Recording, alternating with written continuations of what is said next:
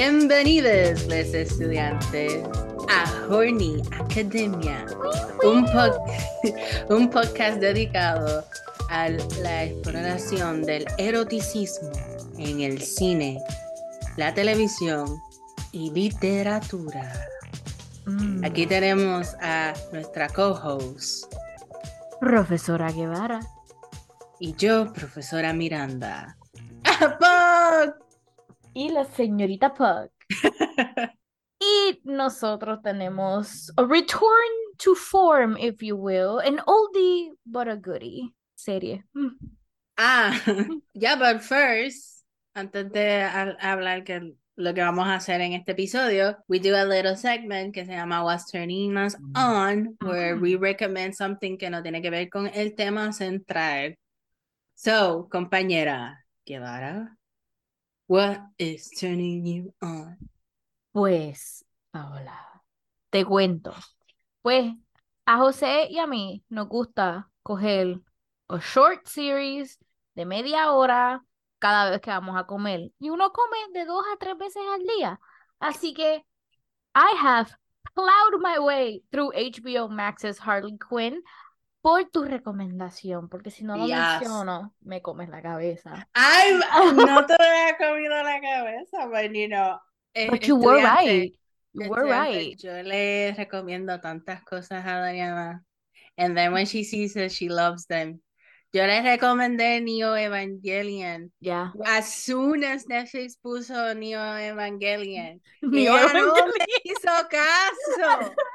No es que yo no te hice caso, es que estaba ocupada. Ella no me hizo caso. Y cuando lo vino a ver, she got obsessed. She got her own podcast about it.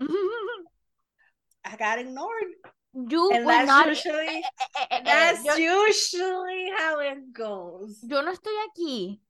Yo no estoy aquí. Yo, yo tengo cara de Gwyneth Paltrow. Yo no estoy on court, ¿ok? Primero que todo. Segundo, yo no te ignoré. Yo no vi nada, nada nuevo cuando tú me recomendaste eso because I was depressed in a bad job.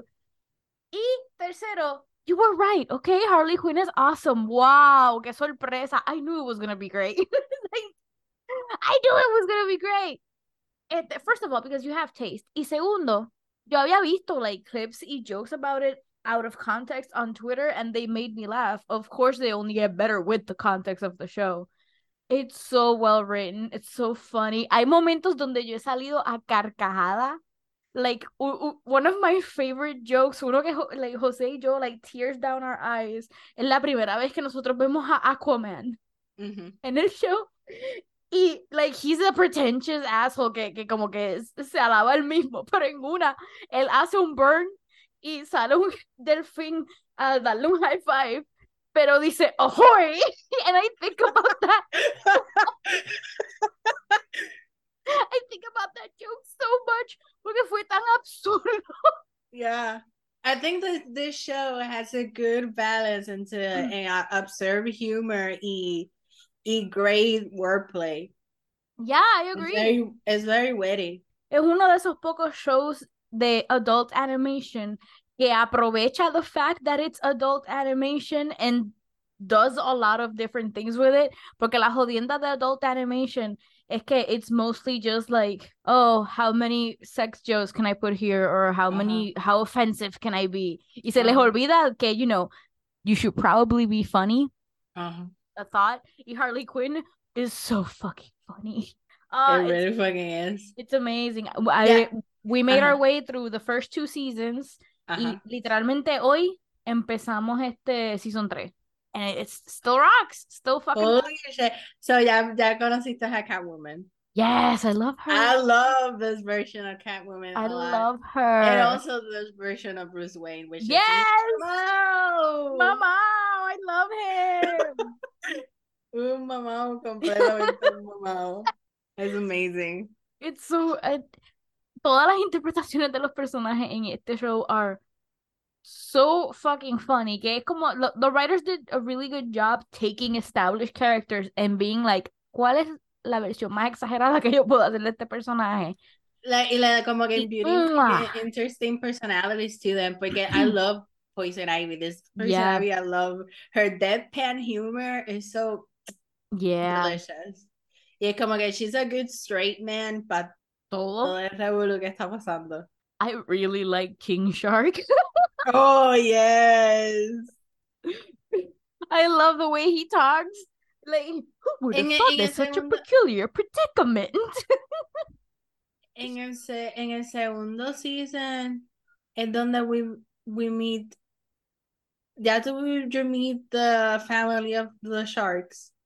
We, we got to know them in un side story, pero not like Ajá, a en un side, Ajá. en un side story donde, donde they're, like his dad dies, el hermano va a ser rey. Eh, yeah, yeah. That's a good episode. That's yeah. a good side the plot. I, I just I really I really like these characters. I really like these stories. I like the way they've handled a lot of these things. And like I can't really get into it without giving spoilers for the show. And and you should all really go watch it. But I really like the way it does that really good balance between being funny pero manteniéndose semi serious. Mhm, Because mhm. man, oh, a lot of adult animation, nor well, most comedies don't know how to strike that balance well. No, it, it Hardly really does. does. porque I think it, the word is like it has heart. So it has a lot of heart it has a lot of heart.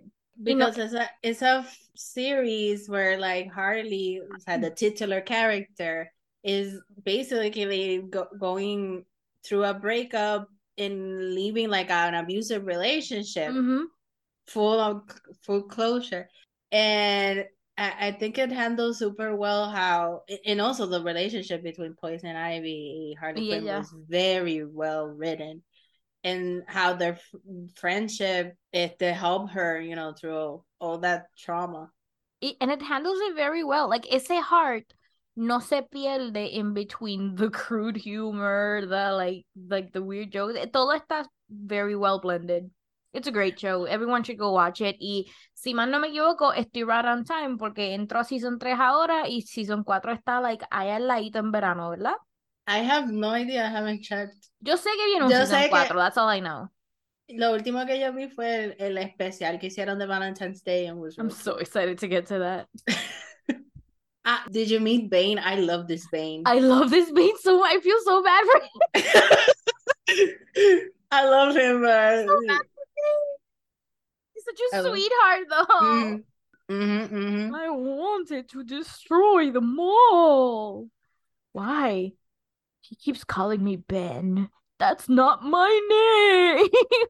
And also the Joker, amazing. so fucking funny. Stepdad to a Puerto Rican family. Uh, That drove me insane. As soon as esa mujer le salió un puñeta, yo esa de aquí, ya, se acabó. I think it's Ros- no era Rosie Perez. I don't know, no me di, probablemente. I hope But so. I, I, I think it was her. Dame confirmar. But hope so. It's stepdad to a Puerto Rican Stepdad Pu- family. And you know what? Not far off. I can say that because I've had three stepdads. Two, two stepdads. Mm, no, no, no, no, no. No, that's not her. Should have been her. But yeah. Uh-huh. Colega Miranda, what's her name? You are. Succession! Who will get a kiss from daddy? I was thinking I hacer como con intro y, y, t- y I just went, went in blank, pero yeah, Succession. It should have. It, it should have been who would get a kiss from daddy. Perfecto. Who will get a kiss from daddy? I think no one. I think daddy's gonna die. That's my prediction. Succession, another show that I am begging Dariana to see. I will. I will. I'm. I'm hyped for it. I'm excited for it. so Succession is in its final season, and I'm gonna miss the. I'm gonna miss that family so much. They are my rich kids, especially Roman, Roman Roy. Y probably la gente que está viendo el show, she's they're saying, "What the fuck? Why do you like the worst one?" I do. I won't explain myself, but he has my heart. I mean, I have. I have I have reasons why he is my favorite, but I'm not gonna get into it right now because it's too long. It's full of spoilers, and Dariana hasn't seen the show. Yeah. But I, I, would say that the sex scene between Gerri and Roman is a big part of it. I do love my slime puppy. So I'm I'm really gonna miss this fucking show. It's so fucking well written. Este primer episodio had jokes per minute. It was like a 30 Rock episode. I did not expect it, but I enjoyed the ride.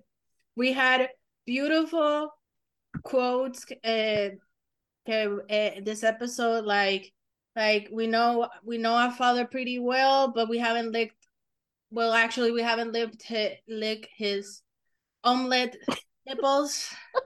we have. Did you promise into fruition?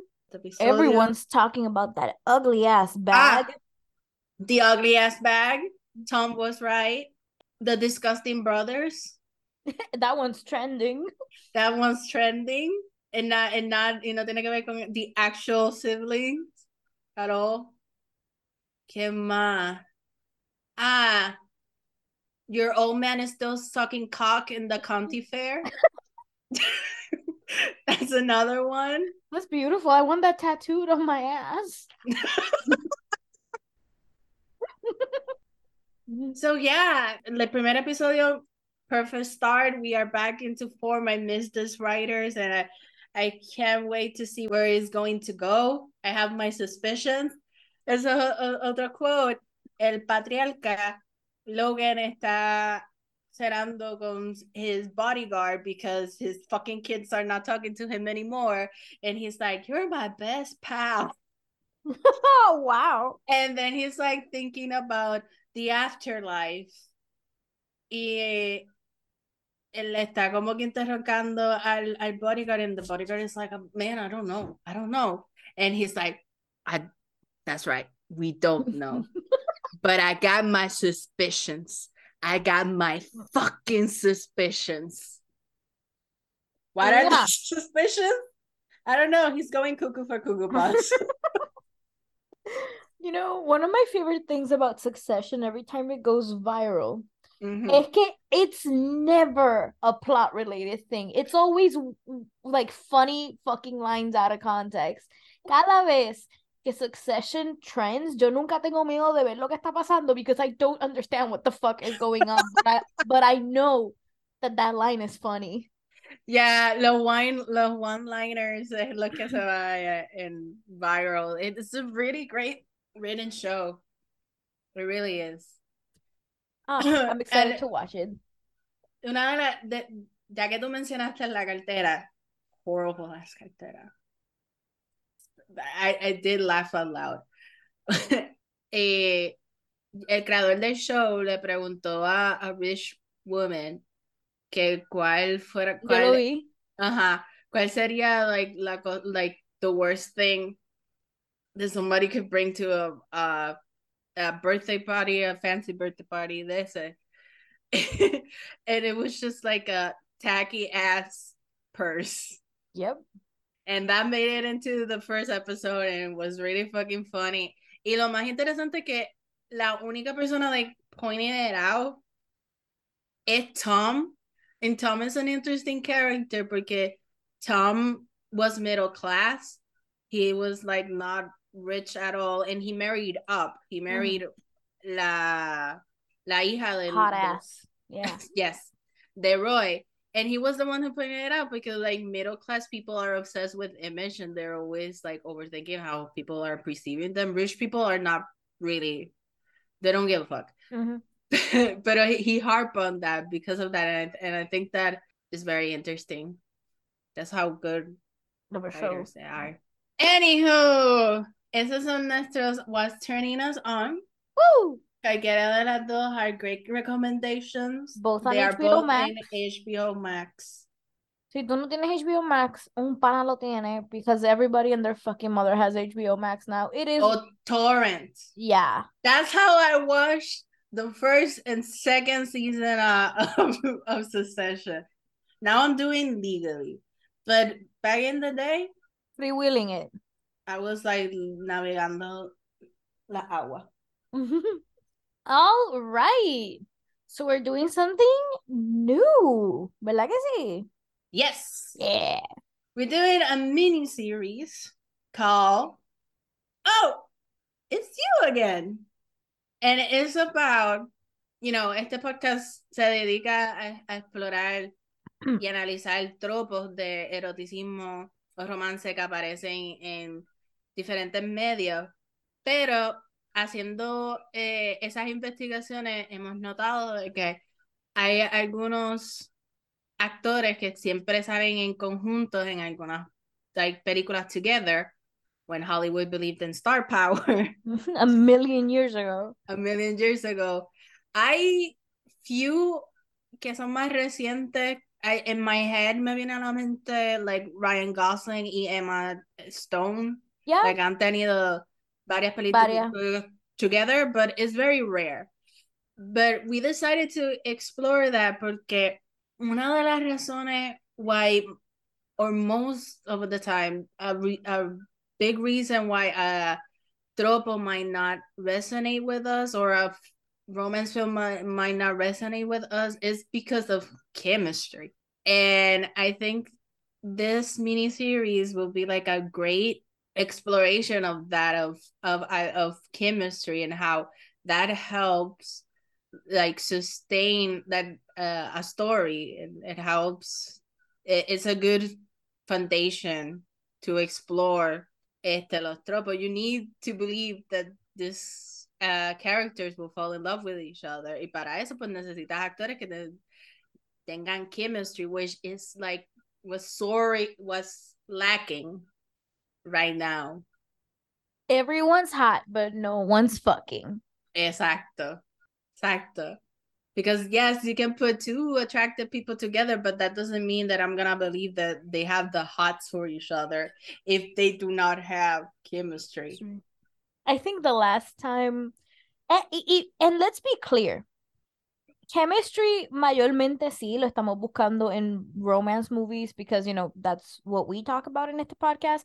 But if you can find good chemistry anywhere, aprovechalo because like I think the last unintentional chemistry, like intense moments que he visto yo ha sido like Knives Out.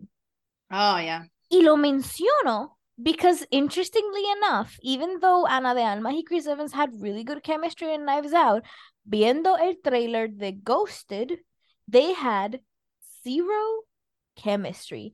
And I need to know qué pasó. but you, but you know, I think what happened es que esa película varias de las escenas they're not um they're not in the same place. What do you no mean? sé que no que no grabaron a la misma vez like oh, they yeah, they yeah. It to the together. Yeah, I noticed that. That was very weird. And I, why did they do that? They should have not done that. No sé, parece a lo mejor habían schedule conflicts or, or qué sé yo, pero that could have affected the chemistry, the fact that que she was not there, there para interactuar con ella. That's just una irresponsabilidad de Hollywood. Si tus dos actores no están Yeah. disponibles, recast. Yeah. Anyway, pero mencionamos porque es un buen reflejo de los que vamos a estar hablando hoy. So our first episode in esta miniserie is going to be about America's sweethearts, Tom Hanks and Meg Ryan. All right, so so we picked th- tres películas, Mhm, all starting Tom Hanks y Meg Ryan. mhm, Most of them are rom-coms. Mhm. Pequeño ante- asterisco en una de ellas, maybe. All of them are funny, and they all have great chemistry. So vamos a ir brincando de una en una. Which one is our first one? Uh, our first film is Joe versus the Volcano de los 1990, directed and written by John Patrick Shanley. Y ahí highlighted written porque este es el mismo dude que wrote Moonstruck. Ah. Yeah. All right. All right. So he wrote Moonstruck. Moonstruck got uh, nominated to the Oscars and got Cher, and I don't know, I think it got the screenplay también. Y pues eso le dio a él un blank check, which in in Hollywood terms it means that they le dan eh, they invest on the director and they have a chance to do whatever they want.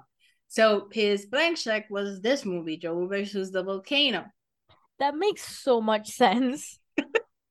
that makes so much sense. I loved this movie. I love this movie. I loved really it. do. I did not expect it to be the way it was. I did not expect it to be that kooky.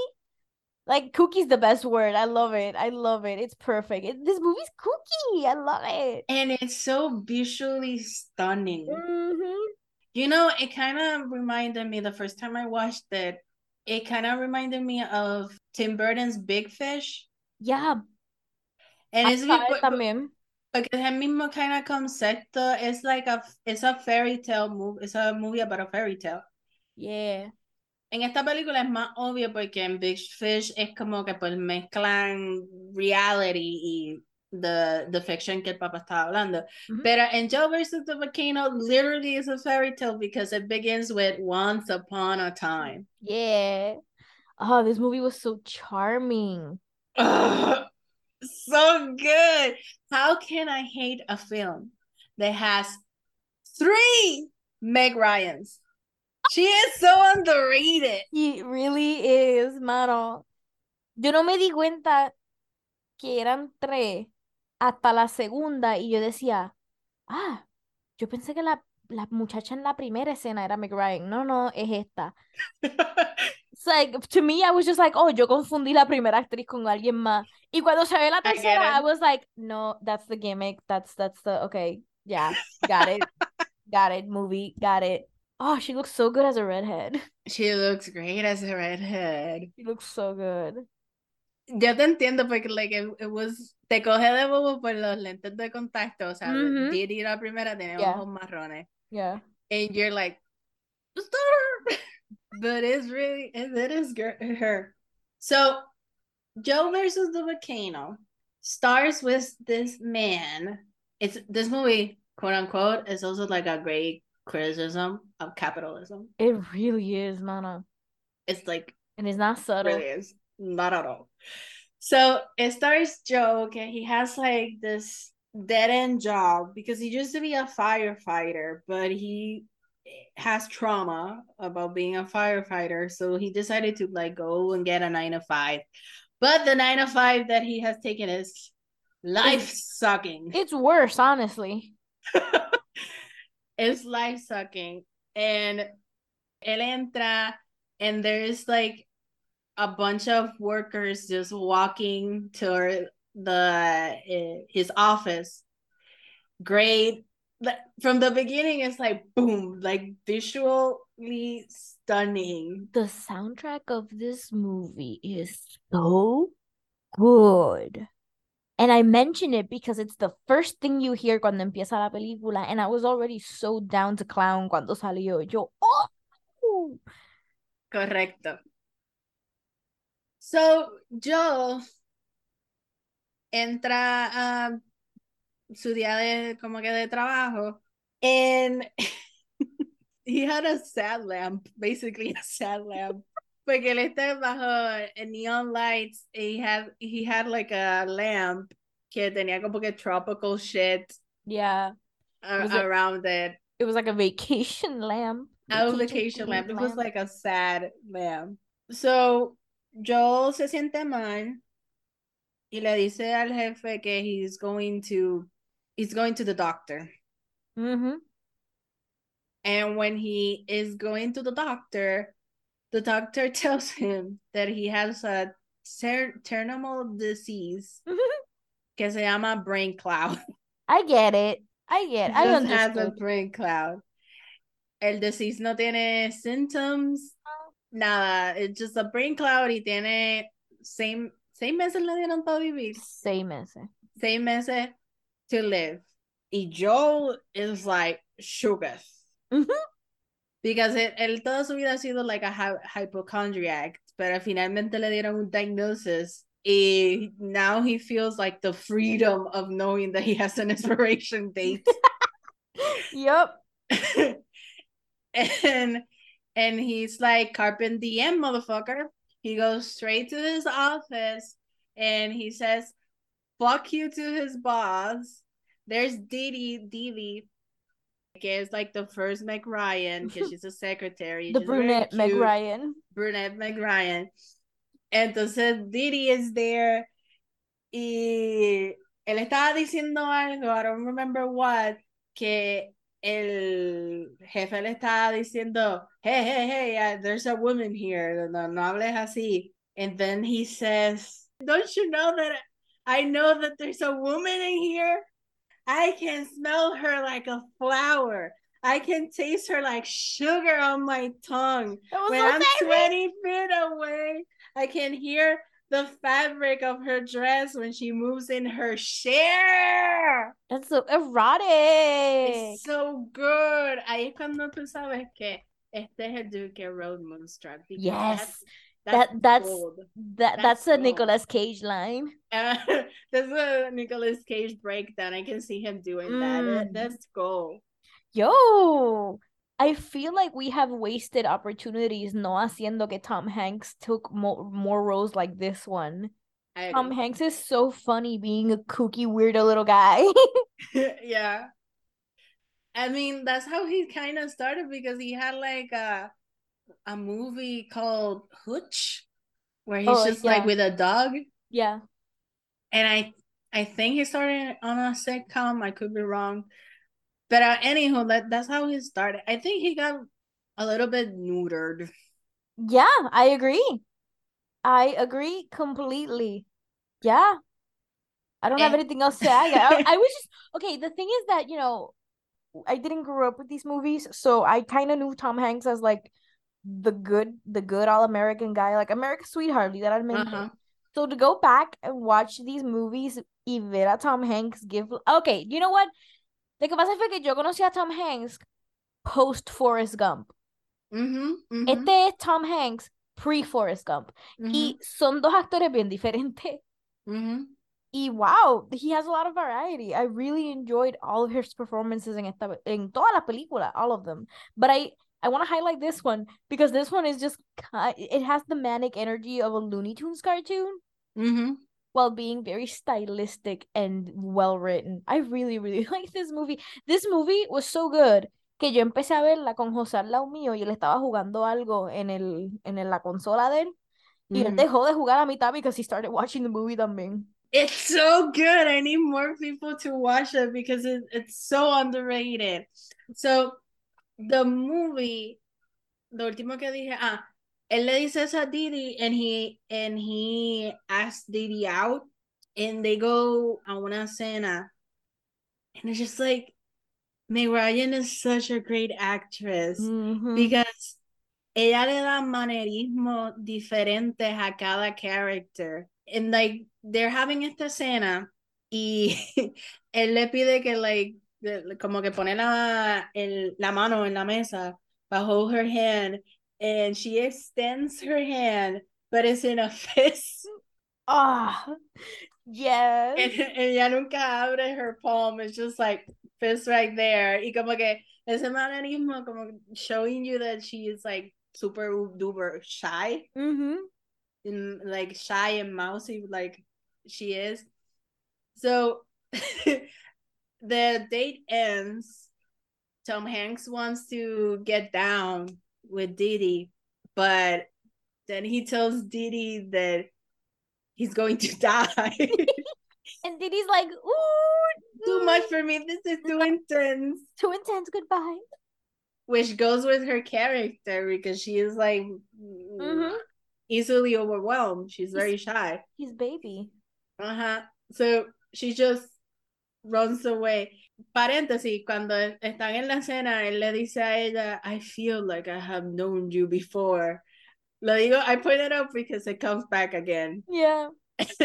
so, Didi se va, he doesn't get laid, pero al otro día viene this rich man y le dice a Joe, mira, yo te voy a dar un cojón de chavos, te voy a dejar mis mi credit cards, and you can live like a king. Lo único que te voy a pedir es que vayas a esta isla y te tires por un barranco en dentro de un volcano. Yeah. Te vas a morir anyway, so no estás Te vas a morir anyway, so do it. So do it because um the rich guy owns this island and the the natives of that island uh, don't want to do something. They think that they're gonna lose the the island Mhm. if no nobody gets sacrificed. Mhm. So he just este rich guy knew que Joe tenía terminal disease and he was like, Papo, do it. Yeah, I'm I'm gonna give you the uh you can live like a like a king and die like a man. Hell yeah. and and like and, and like every chronically depressed person, él dice yes. Yeah, why not? Why not? Yeah, why not? So then he goes into this wild makeover looking for the supplies that he's going to use in the in his journey. He meets this limo driver that rocks Yeah. Marshall. He rocks.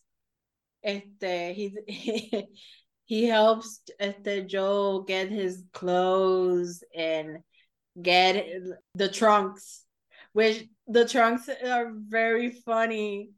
They're so like when the salesperson was going hard Uh. on these trunks, and I was I- already found that funny, but the fact that what happens later happens is just mwah, icing on the cake. hmm So Joe, Joe is going to meet eh, la hija del the rich guy in Los Angeles, porque la, la hija lo va a llevar al yacht donde él va a ir a navegar. Llegamos al aeropuerto and we get the second Meg Ryan, Angelica. She looks so good with red hair. She's a redhead. Ah, And she's a, eh, ¿cómo es que ella dice? She's a flipper David. Liberty Gibbet. That was so cute.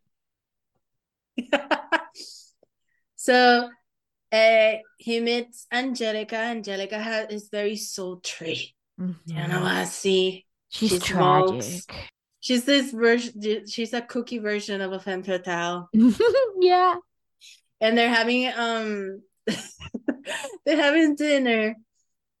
And una de la, uno de los jokes uh, that I, the, que es como que like blink if you miss it, es que they're talking y just Angelica just se mete una, una pastilla in the middle of just of talking with uh, Joe. He's just like como si just, nada.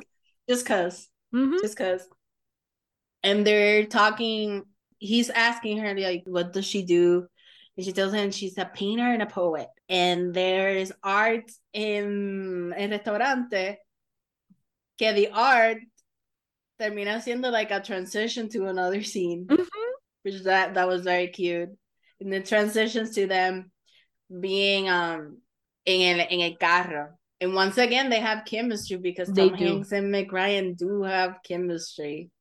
Entonces, ah, ahí me, el, Angelica le dice un poema, which I don't remember how it went, No, me but it was a, but it was very funny. Yeah, it was. Entonces ahí, ahí Joe también le, le dice a, a ella, I think I have, I felt like I have known you before. yeah. And they don't end up kissing or anything porque ya le da un. A little bit, a little tiny one. So Joe helps her like get over hmm her her nervous breakdown and, the, and nothing happens between them. It ends really sweet though. Yeah, es very sweet. Al otro día, pues, Angelica lo lleva al yacht. En el yacht, tenemos finally The last Meg Ryan. the last Meg Ryan. And she's a blonde. And This her name is- is Patricia. I think this is the most beautiful Meg Ryan has ever looked on screen. Like esa escena en particular, the first time you see blonde Meg Mhm. Ryan in this movie, I was I was literally wowed. Yeah. was oh my god. She looked ethereal. She really did. She really fucking did. It like like el- the sun was glowing, like Uh-huh. was shining Her- down on her, and she looked like she was shining. glowing. Ah, was Beautiful, gorgeous. gorgeous. And Joe también dijo, damn. Yeah. She- he was like, that's your sister? Woo! And he was like, yeah, we have sisters. like como si no se pareciera. She's my half sister. so they get on the yacht and already they have tension. Mm-hmm. They have a little bickerness. Y they're talking. Eh, tienen otra escena donde están en, en una cena. Y otro, otro manerismo que, que hace Meg Ryan as Patricia es que, like, for some reason, like, they're talking y Patricia como que mete el dedo en wine for some Yeah. reason. And it's like, esos detalles are so brilliant because it, like, it makes the characters feel real. Rounded. Uh-huh. Mm-hmm. Like, Meg Ryan is so underrated. You guys are so underrated. Watch this movie. You will understand. She really is, honestly, porque de nuevo, Meg Ryan es otra, es otra de esas actrices que when I was growing up, I had a different perception of her. Y Mhm. viendo estas películas, I was so delighted to see her range and her variety. She's so fucking funny in She, all of these roles en esta película específicamente. yes, she is a great actress all around because yo no he visto in the cut, but it's really on my, uh, it's really on my watch, uh, like watch list, like top five that I'm going to watch. But in the cut, it's like a, a dramatic film that is really fuck. Sorry, bueno, people say that is really fucking good, but at the time it didn't make any money or it wasn't taken seriously by critics because of you know the typecasting that Meg Ryan or la or la or gente perceiving that she was typecast Mhm. as only like the rom com lady, but she does have a lot of range. She does. Yes. So in the esta película, pues Patricia y Joe start they develop a connection with each other, a deeper connection than the other ones. The first night ella como que va al cuarto de él y tiene este mo monologue donde like she's very vulnerable with him y él la He hears he hears her out very este patiently. Es you lo and- es lo que iba a decir como que like Tom Hanks the way that Tom Hanks looks at Meg Ryan is like a lot. That's a good look. Capital L. yes, because he was like listening attentively Mhm. to her en I. It was What so were you going to wear?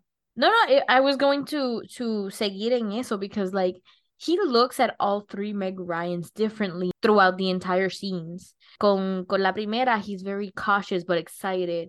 Con la segunda, he's patient and understanding. Y con la tercera, he is both patient and understanding, pero tampoco deja que le camine por encima. Yeah. And and it's like con cada Meg Ryan, there's a little uh, plus in his character development.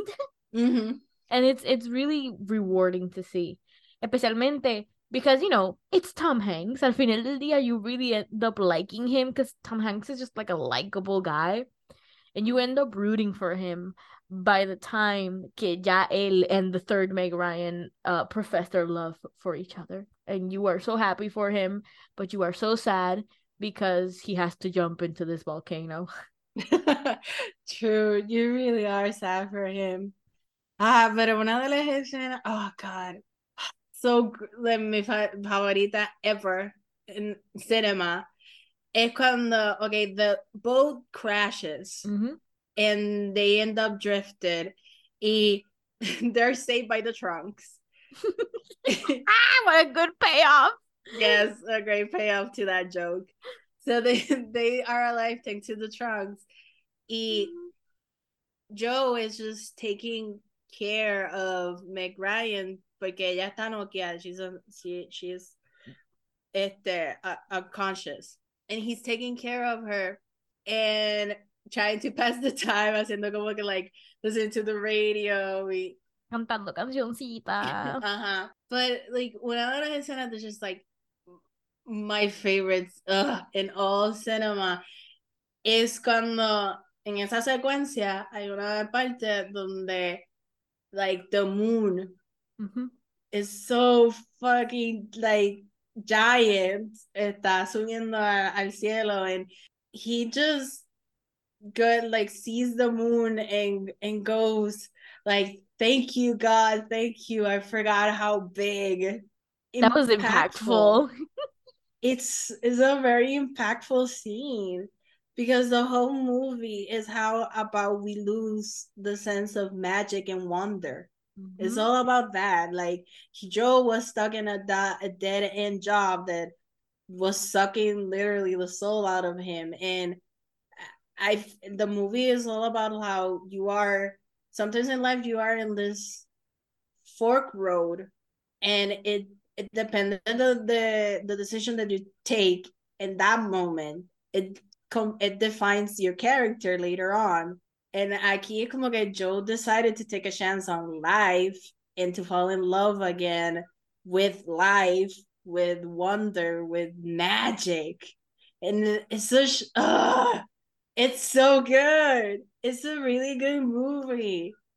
It really is. Like like like you have to view it as a fairy tale because it is, because it starts with Once Upon a Time. Mm-hmm. Y as a fairy tale, it's excellent. Tiene un montón de analogía, which, which is like what a fairy tale is supposed to do. Que just pan out so beautifully. And it's like, oh, I love it. Oh.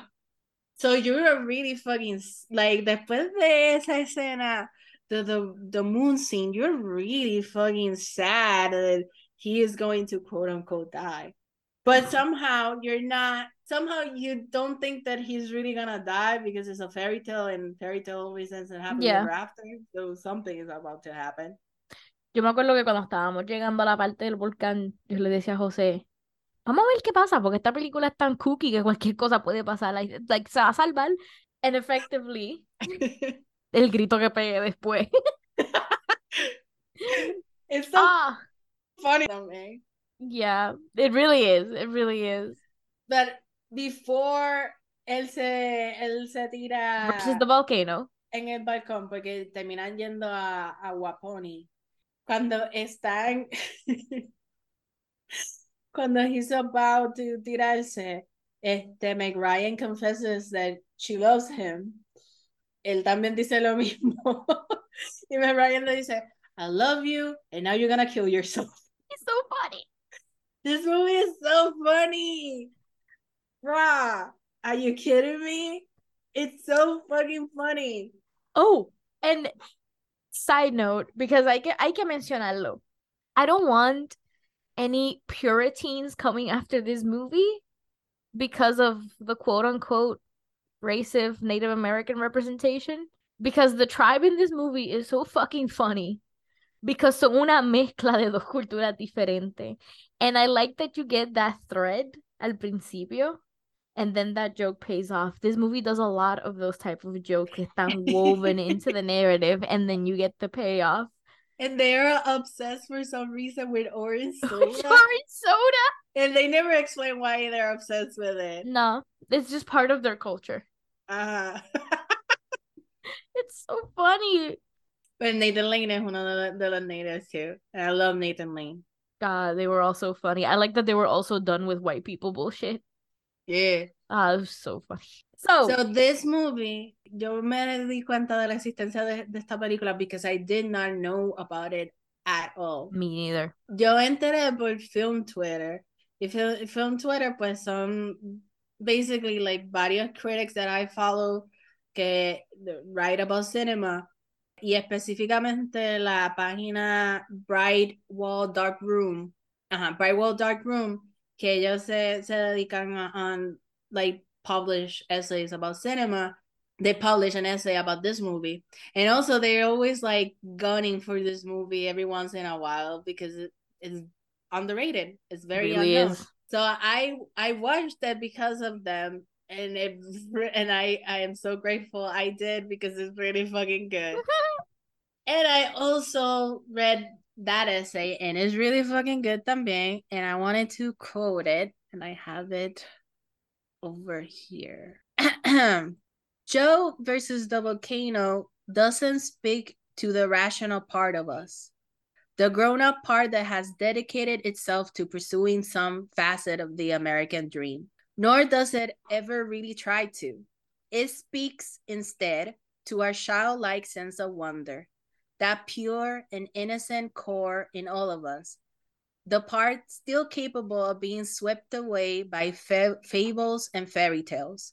It offers a reconnection to the big things, a reminder of what is truly important, of those things we once knew on a very basic level, but has spent so much of our frazzled, frazzled lives forgetting.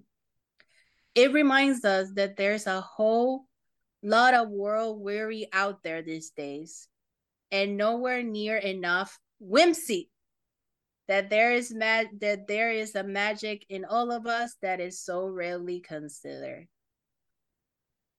That was beautiful. Yes. And, And I it agree. really captures how I feel about this movie. Usualmente, a la gente se le hace un poquito difícil ver películas como esta, especialmente if you go in totally blind, Mhm, because you don't know that you're supposed to turn off the rational part of your brain for a moment. Y cuando ujú. digo eso, es la parte, es, es la vocecita en la cabeza que mucha gente tiene de like buscándole la lógica a las cosas en vez de just sit back and watch the ride. And as soon as I did that para esta película, which was really early on, I just had a blast de principio a Ujú. fin. Like again, it was so good. My my partner stopped playing y terminó de verla conmigo. It was that good. Exacto. It's like if you let yourself get swept away by this movie, it will touch you in a deep level. Like, I'm not kidding. It will touch you. Ya cuando tú llegas a esa escena of the moon scene, Mhm. You are done for. You're like, I'm, I'm in it. I'm in it for forever. I, I don't have anything else to add, honestly. It's it, it it was such a charming little experience and I felt like I saw that in a moment where I didn't feel that good and it just it perked me the fuck up. Mm-hmm. Like even if it doesn't touch you the way it touches us, it's still fucking hilarious. So you're gonna have a good time either way. Just, you know, turn off that part of your brain y deja que esa película sweeps you away. Yeah. It's a fairy tale. Believe in magic again. Believe in whimsy. And wonder. whimsy and wonder like a lot of I, I have said this before and i believe it that i i think that a lot of movies are badly maligned or yeah badly maligned just because they have whimsy because Yeah. people like whimsy in their hearts we it, it all started in the 90s where it was ironic and cool to be attached now look at us illiteracy everywhere people don't know what metaphors are they do not so otra persona también fell in love con esta película and also fell in love with with Tom Hanks and Meg Ryan as a couple. Mhm. Esa persona is Nora Ephron. Nora Ephron was working on a movie. No me acuerdo cuál era. Probably it was Heartburn. But point is that ella estaba in the studio lot and she was in the studio uh, set de esta de Joe versus the Volcano when it was filming and she fucking fell in love with Tom Hanks y Meg Ryan's chemistry and she was like yo necesito a estos dos in a film. So that film is Sleepless in Seattle, 1993. It stars Tom Hanks and Meg Ryan, of course. It's a movie where the char- the character de Tom Hanks se llama Sam aquí, ¿verdad? sam we're just Right, gonna call Sam. them tom hanks y meg ryan throughout the entire video Sam. anyway Sleepless in Seattle is about Sam uh widower, and he decides to move to Seattle because Chicago had too many memories of his his wife and they moved to Seattle to start a, a new life. Now, el hijo de Sam that I forgot his name. i don't remember either moving on I don't the kid. remember the the kid este, is worried about his dad porque ya ha pasado bastante tiempo and he's still alone and he hasn't had he hasn't done anything to move on. he's still sad He's still sad. So el hijo decides to call uh, an advice radio show. remember Una we had those Una Laura Rosado for our Puerto Ricans out there que escucharon Fidelity en los 2000s. so he calls her up and he's like, "Oh, my dad is sad, and I think he needs a new wife, but you know he's not going out there, he's not dating."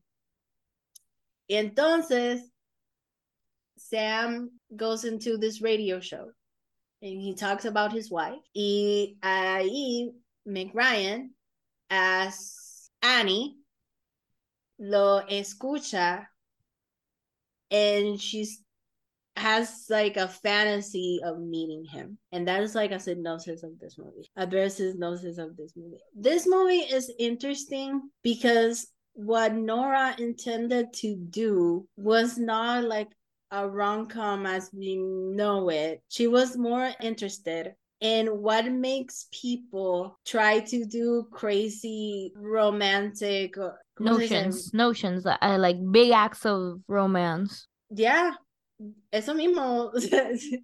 But, ¿Qué, ¿Qué, es lo que llama a las personas, like, just tirarse pecho así? exacto, exacto. She wanted to explore, she wanted to explore more the, the journey and the longing que un rom-com normal que es mil cute y, to, y todo uh, whatsoever. Uh -huh. La inspiración le vino a ella por An Affair to Remember. An Affair to Remember y el, la original de An Affair to Remember because An Affair to Remember is a remake. Yeah. Nora, she is very versed in old Hollywood cinema because her parents were screenwriters in esa época. So when she was thinking about writing this movie, she was thinking about an affair to remember, um, which is like a weepy melodrama that I fucking I love it. I love it. I, I, love I, it. I liked it. I liked it. Tú me enseñaste. I remember crying. and she was fascinated because she also loves the movie but she wanted to explore why do we connect to those types of film those melodramatic films with those big grand gestures so that's the drive behind this movie. And this movie is not my favorite Nora Ephron movie, but I had I do have to admit when I rewatched this movie with that on my mind, it kind of hit differently. Okay. I also agree. This is not my favorite Nora Ephron movie.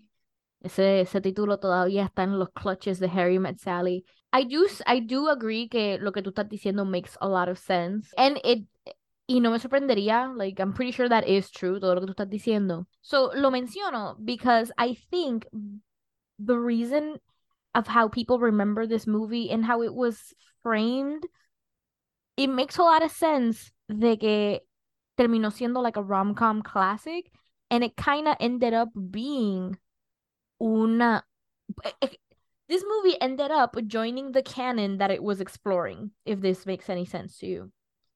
Because mm-hmm. I have heard of Sleepless in Seattle before, even cuando yo no la había visto todavía. And all I heard about it was that it was a big, grand gesture romantic movie donde it had a very touching ending. Mm-hmm. Y like for years, I didn't know what it was about.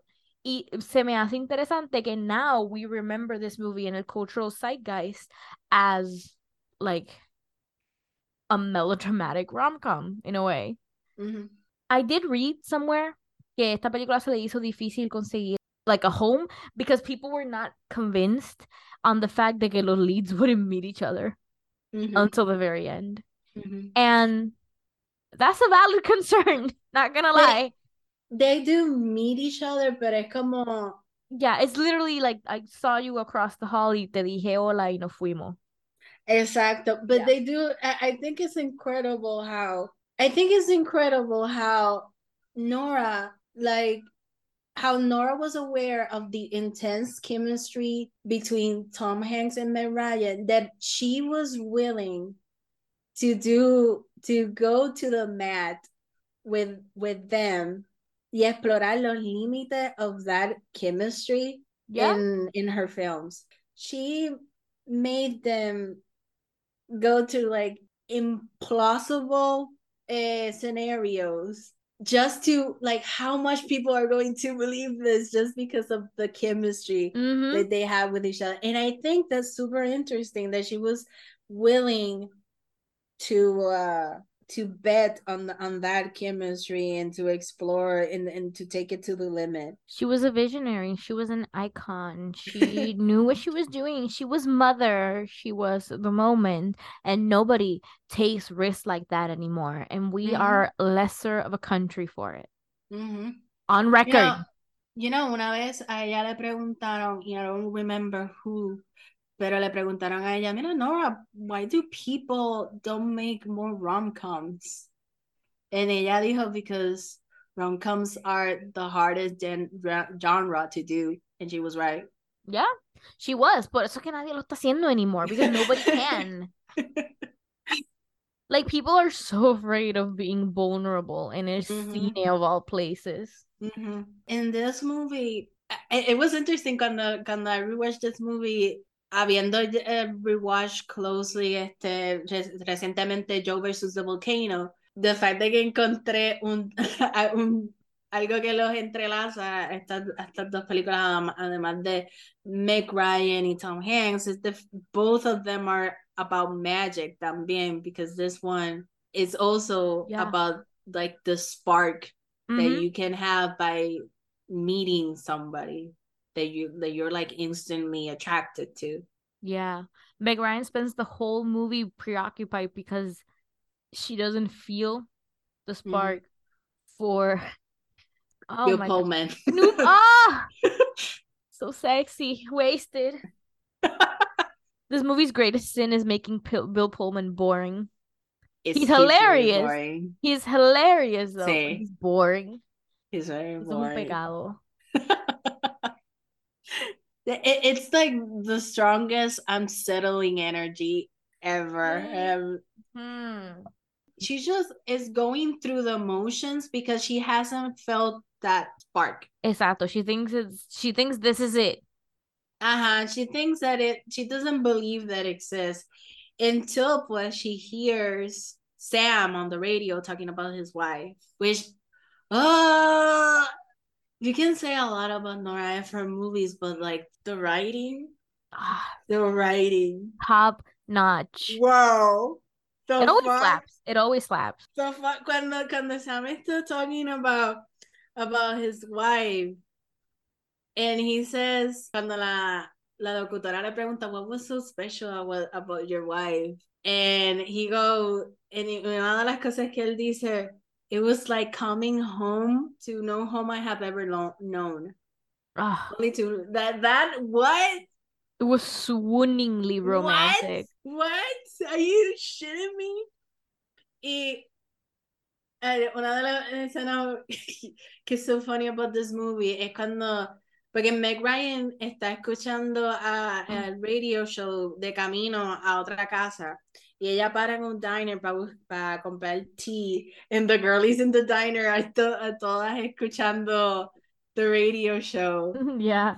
They're just gabbing and being and being like, I bet he's cute. But he has a cute butt. I bet he's cute but wish but becomes an, another Running joke. later on running joke. I, I think it's cute that in this movie sale Rob Reiner, which is the director of When Harry Met Sally. Oh. Sí, o sea, él, él es el, um, él es el amigo de Tom Hanks, el que están hablando about butts. Oh, okay. That's cute. Uh, That's super cute. yeah, they're actually close friends. Yeah, so no, they have chemistry. They have chemistry también, yeah. So, Throughout the movie, we don't get a lot of that sizzling Tom Hanks and Meg Ryan chemistry, but in its place, we do get great chemistry con los side characters of this movie. A special highlighted notes on special mm. note on Rosie O'Donnell and the kid. My God, the Tom- kid is so good. Tom Hanks is a hard actor to follow, and this 12 year old is going toe to toe with Tom Hanks, okay? That's not easy. And That you know, so good. and and you know what? Nora was very particular with shell actors because she knew that if you had a bad shell actor, people were going to hate the the the kid. Yep. So she was very particular with shell actors. Like she would hire shell actors, and if they were not working on set, she would go. Just like let's get another one. Yep. Este, en esta película, also Jessica, the the friend of the kid. I remember the name of the kid of the friend of the kid, but I don't remember the name of the kid. but the Jessica, who plays the the the friend of the kid, is G- Gaby Hoffmann. And Gaby, eh, she was on Nora's first movie, the first movie that Nora ever directed. This is my life, which Mm-hmm. is super underrated. Like you got mail y, y This is my life están ahí battling number one, están pa- en el mismo nivel. Ella sale en, en esa película. Eh, Gaby Hoffmann this like a like if you know you know like she's still she's still out there making movies she's Mhm. amazing i think she's like one of the mo- the most beautiful woman ever este ella salió en girls she's an indie darling ella sale más en películas indie um but she's also amazing in this movie And Like she's Nora- just, Nora she's just like 10.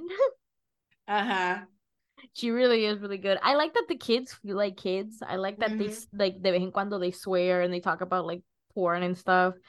I, I like that there's not an over sanitization of children because children are little fucks just like the rest of us, you guys. and they don't have filter And- y ellos no tienen filtro, ellos te dicen en la cara lo que Like- están pensando. Like el- shit. like la escena donde Sam is starting to date y entonces ella está en el baño lavándose la boca para acostarse a dormir y qué sé yo and he's like are you gonna have sex with her he just straight up le dice are you gonna have sex with her I like it's que Tom Hanks le dice, hopefully. because like again, you get the so sense that Tom, you get the sense that Tom Hanks' character is a good dad y lo más probable ya like ha tenido conversaciones con el nene and that's good. That's a healthy r- parent relationship. I wish more people learned that. yeah esa escena es being wholesome Entonces, on the other side of the coin, tenemos a Meg Ryan y Rosie O'Donnell. mm-hmm. Oh my God, they're so funny together. yes We as a society did not use Rosie O'Donnell enough to her comedic potential. And we agree failed. we did We failed. That's on us. That's on That's y'all, on us. not That's us. on- we yeah, were children. um, we, were children. probably not alive but uh, yeah they have they have great chemistry like i believe that they're They're best friends. Yeah. Like I, I truly believe I was like, yes, th- this is a friendship. It's have been there for years. Paola and I have been in this exact same scenario varias veces. This all feels familiar. Cuando están las dos en el... "Bueno, están las-" Pretty sure we've had that. Viendo esa película. yeah, because they, there was an affair to remember. Yeah, they're watching an affair to remember, and, and they're like sobbing, and Ro- Rosie O'Donnell en esa escena le, le dice porque Meg Ryan is like back then they knew how to love. Y, y toda esa madre. Y Rosie O'Donnell is like you want to be in love in the movies. You don't want to be in love in real life. Entonces en ese momento Annie the Mhm. character the Meg Ryan is writing to Sam a letter because she cannot stop thinking about this guy and she feels like she needs to do something para comprobar que you know this crush this fantasy can like either become something or she can get over it Mhm. so porque eso es lo que a mí me gusta mucho de, like de las películas de Nora that there's like a self-awareness to them like they're not completely like on the side of They're not out the- there. there's like a little bit of nuance because like she is aware that some that this is cuckoo that everything that's happening to her is cuckoo She is aware that falling in love with someone on the radio, giving up everything, going half across the country, viéndolo a él donde está, stalking him. She is self-aware that it's all a little bit cuckoo. She does it. She is self-aware. There's a little bit cuckoo because that's one of the reasons que la motiva a escribir la carta. Like, like maybe I meet him and I there's nothing there y yo estoy loca. It's like there that through line está en toda la película. Like she's not fully mm-hmm. going. She's not the Lulu. exacto, exacto. She's not the Lulu. So in esta película, I was also like... I think it's sweet that there's like a, a subtle contraste between the wife y, y, Annie, o sea, the deceased wife y Annie, mm. porque hay una parte donde Jonah, que that's the name of uh, the kid. Sam's kid, donde Jonah is scared that he's going to forget his mom, and Dios Sam le dice a él que la mamá used to pelar una manzana con la cáscara que daba que, sin romper la cáscara, mm -hmm. sino it de went swoop. round and round, de un swoop. Y then you see Annie doing like the same. Y es como que ese, e, ese subtle contraste that he could fall in love again, that there's mm -hmm. like a second chance to to have another romance in in with somebody who could be as nurturing as his deceased wife. So and th- those subtle things are very cute. So in this movie, there's not really a lot of interaction between Tom Hanks and Meg Ryan. They see each other in el airport cuando Meg Ryan is flying over to Seattle to meet this man under the guise under the guise that she's doing un reportaje because en, ella trabaja en, un periódico, una revista, no nos dicen, es a journalist job. Y Rosie O'Donnell le había, le, había pitch a ella que hiciera reportaje en él, porque había un cojón de llamadas telefónicas a ese programa en Chicago, which caused que la, la the phone lines estuvieran busy y no, no, la gente no podía llamarse por la gente llamando to the radio show, which was so fucking funny. Y she pitched it to her, like, vete a hacer la, el reportaje, and then you get to meet him, you know, stuff like that. Y ella como que, no. She's like, no. But then she changes her tune later on when, when, you know, she can't stop listening to him talking on the radio and gets emotional every time he, he hears him. So she flies to Seattle to meet him. Y en esa parte, so Sam está dejando a the person that he's dating on the airport. Y they have like they have like a a very sweet interaction, like and, and funny. Mm. Cuando cuando Jonah doesn't like this girlie. doesn't like this girlie at all. And Sam has like a conversation with, with Jonah donde él está como que diciendo cosas que the person that he's dating does. Mm-hmm. Como que una vez like she twirls her head her hair a lot. Like why does she like what why does she do this? I don't know. But that's why I'm dating her because I want to get to the bottom of that. I'm not marrying her, I'm dating her. Dating. This is something adults do. adults do. It was so funny that he said that. Mm-hmm. Es una buena manera de explicárselo a un niño también. Uh-huh. Because kids don't understand what that is. But you know he's right. Like he is. All the time you you want to keep dating a person because you're intrigued by them. So mm-hmm. it's a good way to define dating. So ahí entra Annie al aeropuerto y Sam sees her and he's like, whoa. Shooketh. Shooketh. And he's like, Jonah, let's go. Dad, daddy gotta shake some pussy. Let's go. Let's move it. Let's move it. Let's go, move go, it. go, go, go, go, go. But the airport is way too full. So he never gets to meet her. Ah! He never gets to meet her. So later on, Annie ya está en Seattle, va a la casa de él, él no está. pero ve que él, porque él vive en a lake house. Pues entonces, cuando ella llega, Tom Hanks is leaving with his kid on a little boat to the shore. So ella decide, well, let me follow the boat. let me follow the boat. And she follows the she follows them to the shore but she she doesn't uh, meet him like like como que she cannot go to him y, va, y, y vamos aquí bregando con con el con el theme of yearning and longing and la tension between desire fantasy reality. Like she's playing with all of that shit because she eso es lo que le impide como que to meet him.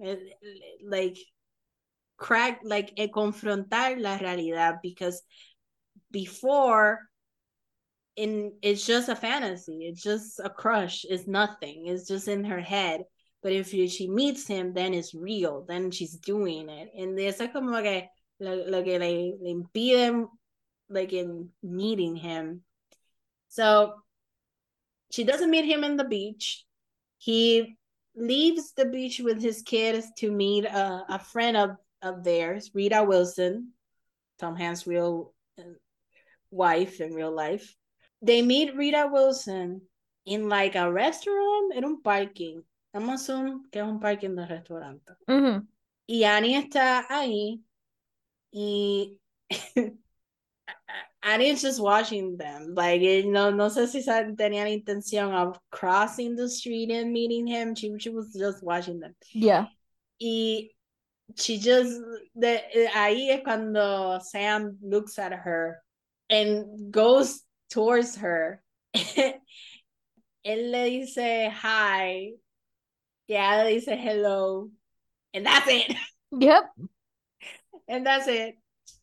She goes back to to where she ¿Dónde ella vivía?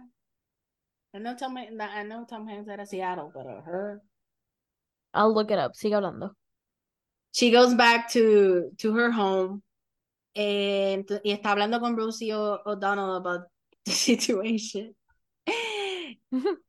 and ella le dice a, a ella, all I could say was hello. Y Rosie O'Donnell le dice, oh, igual que an affair to remember, it's a sign. It's a sign. I like that by by this point she's into it now. She's like, it's a sign. It's a, it's sign. a sign. Porque, ah, entonces ahí es cuando, cuando Annie se entera de que Rosie mandó la carta. Porque she wrote the, la, la carta para Sam in the, in the Sun, pero she didn't, at the end, como que she decided not to send it. But Rosie did send it. Y en la carta, ya dice to meet him in the Empire State Building. Entonces, we have Sam que está hablando con their friends about the situation and about menciona que he met, he saw this woman in the airport and saw her again. He thinks like she's gorgeous, mm -hmm. but he didn't have a chance to talk to her. Entonces Jonah está loves la carta que envió Annie and he's like, Dad, we have to go to New York and meet her in the Empire State Building on Valentine's Day. We have to do that because mm-hmm. she's the best one. Porque él ha recibido un cojón de cartas and he's like, this one is the one. Y, y ahí es cuando Rita Wilson is like, oh, it's like that movie, An Affair to Remember. Yeah. And she's got, and just she just starts talking about the movie and starts crying about the movie. y está eh, Sam, Jonah, Victor Garber just looking at her like, what? Confused. like confusion. And then Victor and Tom Hanks improvise la parte de, de they talk about the Dirty Dozen That was improvised. I know, I read it. It's so good. They have such great chemistry. Yeah. Insane que no hicieron otra. Yeah, Nor Nora dijo que gracias como que a esa improvisación, it went from a good scene to a great scene, like It a really scene that cannot, a scene that cannot be cut. Yes. Oh, so good. Entonces, allí, cuando, cuando Annie y Rosie O'Donnell están hablando de la carta, pues, she receives una carta de supuestamente Sam diciendo que acepta la invitación about the Empire State Building, but la que le escribió fue Jonah. So la carta is not good, like it's not very well written. No, baby. Because la escribió Jonah, pero ella no sabe eso. Mhm. So to her, it was a turn off, and she was like, "This man cannot write, so it's crazy. I'm not gonna meet this man in the Empire State Building," which is very Nora Ephron de su parte. Yes. Like, like getting turned off because the guy cannot write. Very Nora. Is very Nora. so she does. She quote unquote decides not not to go through with it. Pero Jonah had a little plan on his own. He's a naughty little boy.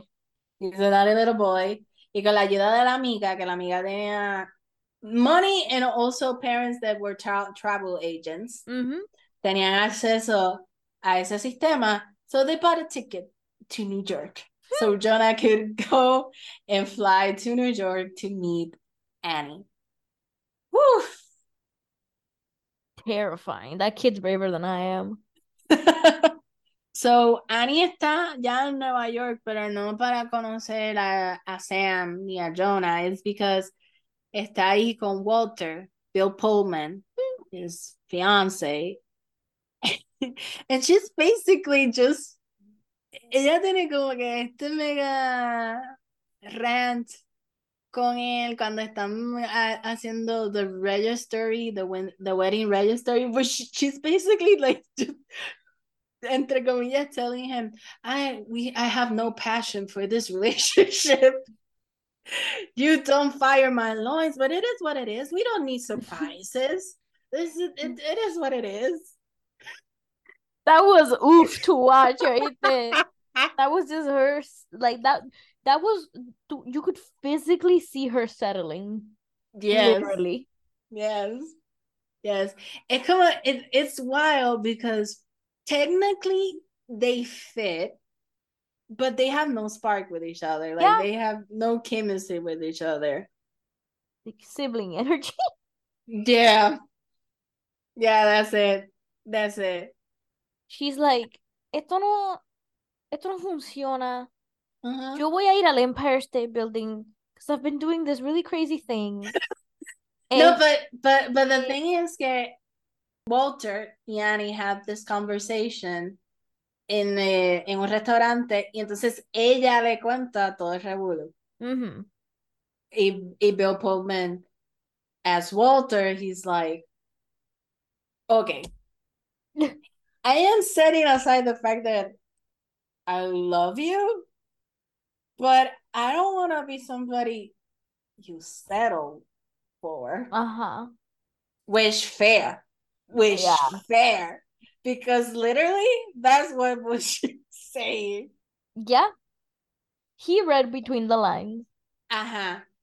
It was like you go meet this guy and do whatever the fuck. Maybe you you guys make it, maybe you do not. But meet this guy. Get it over with.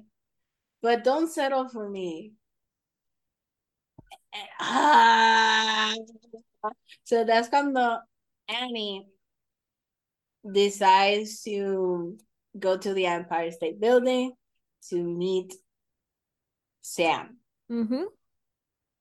She goes to the Empire State Building, but no one's there. She was late. No one was there. Um, which is basically lo que le pasa a Cary Grant cuando va the Empire State Building and nobody's there, but nobody's there because something else happens in the movie. You should watch that movie. I'm not gonna spoil it for you. So Annie goes, nobody's there. but there's a teddy bear in the roof. Yes. So we know that the teddy bear is Jonah. It's the Jonah. Mm-hmm. The elevator opens. Jonah sabe. Ella tiene el peluche.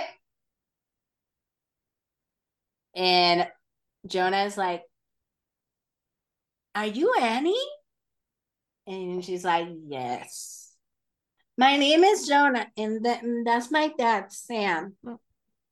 And then the I fucking starts. It's so short. intense, intense I fucking that keeps on going until the elevator closes. And that's how it ends. It's I fucking it's such a good ending though. it is It's such a good ending. it is. It is. I truly love that like they don't kiss ni nada de eso. Yeah.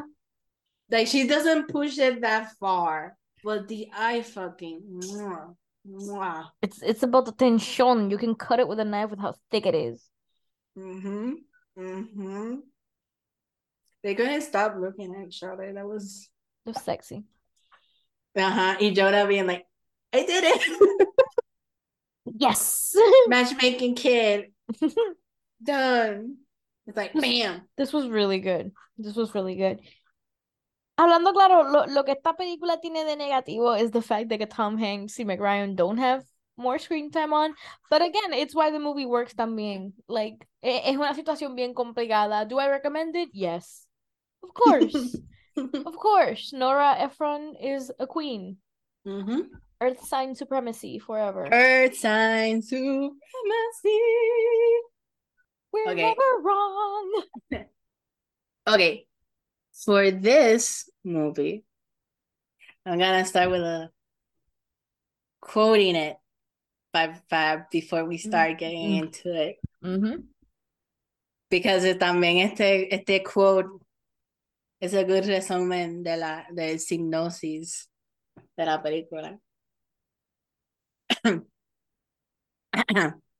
I'd like to start my notes to you as if we are already in the middle of a conversation. I pretend that we are the oldest and dearest friends, as opposed to what we actually are people who don't know each other's names and met in a chat room where we both claim we have never been before. What would he say today? I wonder. I turn on my computer. I wait impatiently as it boots up. I go online, and my breath catches in my chest until I hear three little words You got mail. I hear nothing, not even a sound on the streets of New York, just the beat of my own heart. I have mail from you. I need you guys to know that she was not reading any of that. She was looking directly at me as she said all of that. Se lo sabe de memoria, señoras y señores. I no, I was actually reading it.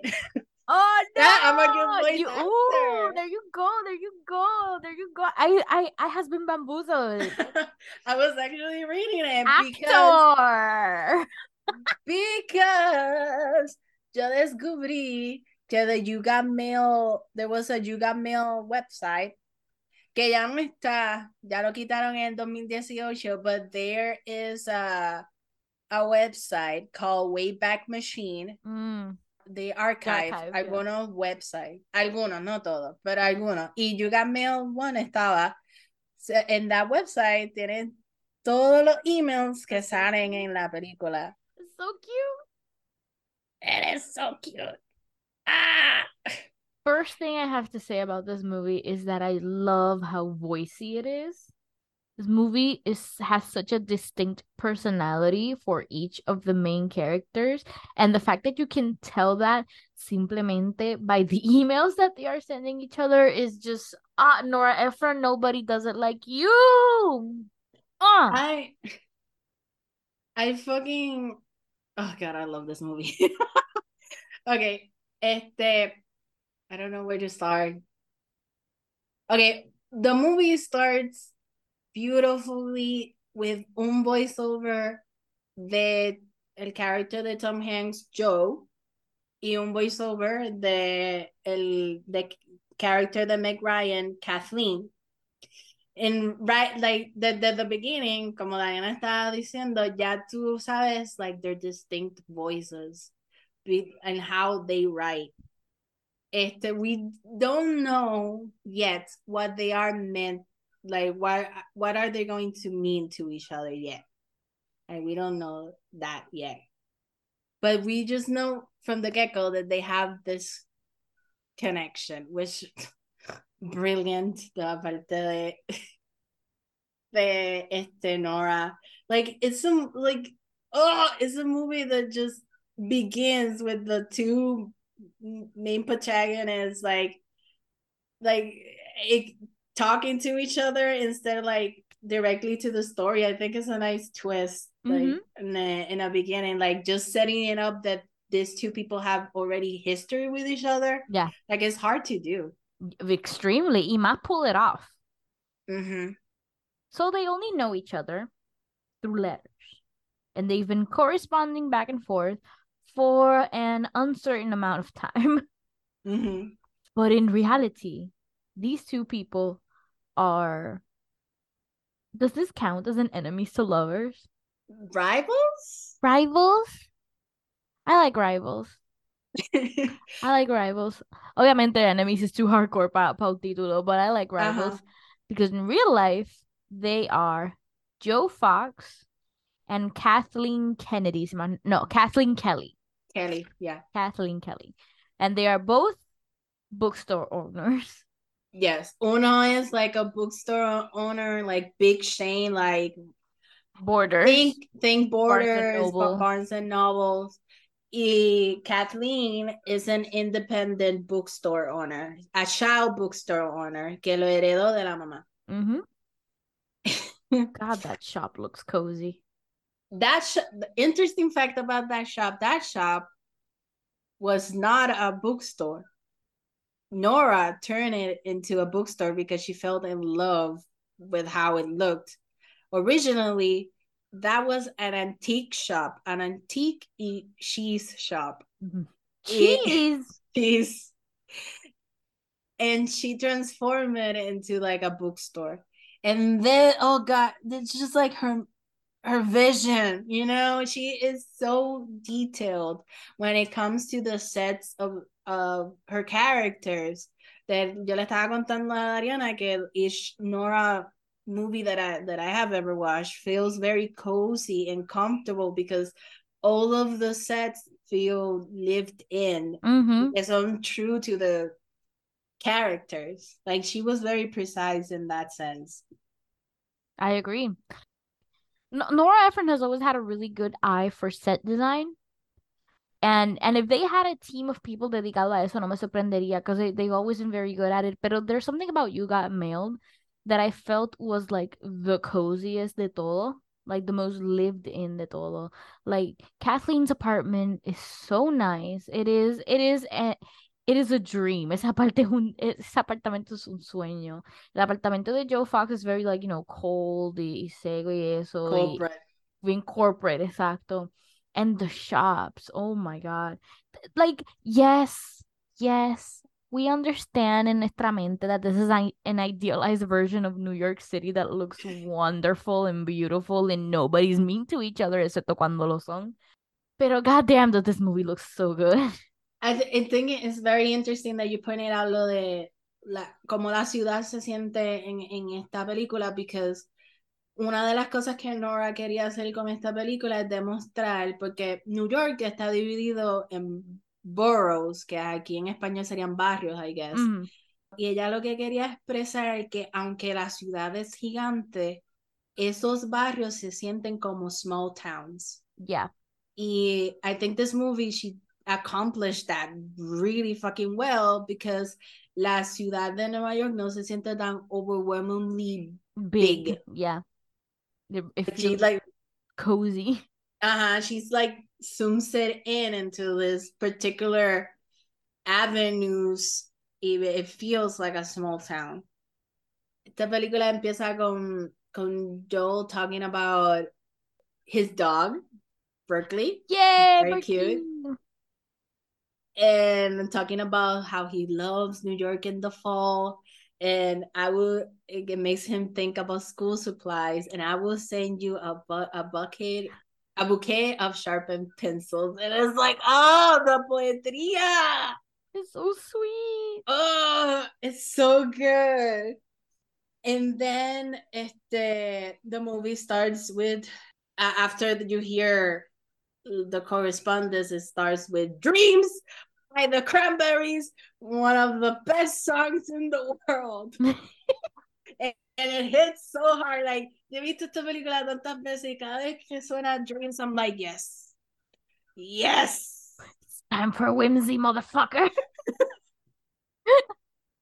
Oh, and this movie also had a great side characters. Yeah, excepto Dave Chappelle. It is what it is. It is what it is. But did you know that Dave Chappelle was in the movie because Tom Hanks said to Nora cast Dave Chappelle because they were friends? It is what it is. Because Dave Chappelle iba a le, le ofrecieron a él eh, un papel en Forrest Gump. Le ofrecieron el papel de Bubba, que I think it's the el veterano de Vietnam. Le ofrecieron a él ese papel and I think he shut it down y Tom Hanks was like, Papo, ¿quieres estar en esta?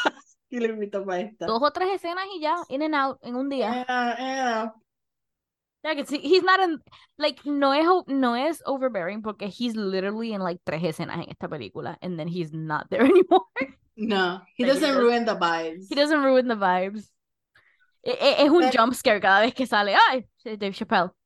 But other than that, we got fucking Parker Posey. And I Yeah. love that bitch. She's amazing. We got este, ¿cómo se llama el actor el que plays Frank? Oh, I don't, I I got it. Mm, El actor que plays Frank is fucking good. Birdie, Birdie. is Greg Kinnear. Greg Kinnear. Greg Kinnear. Greg Kinnear was so funny.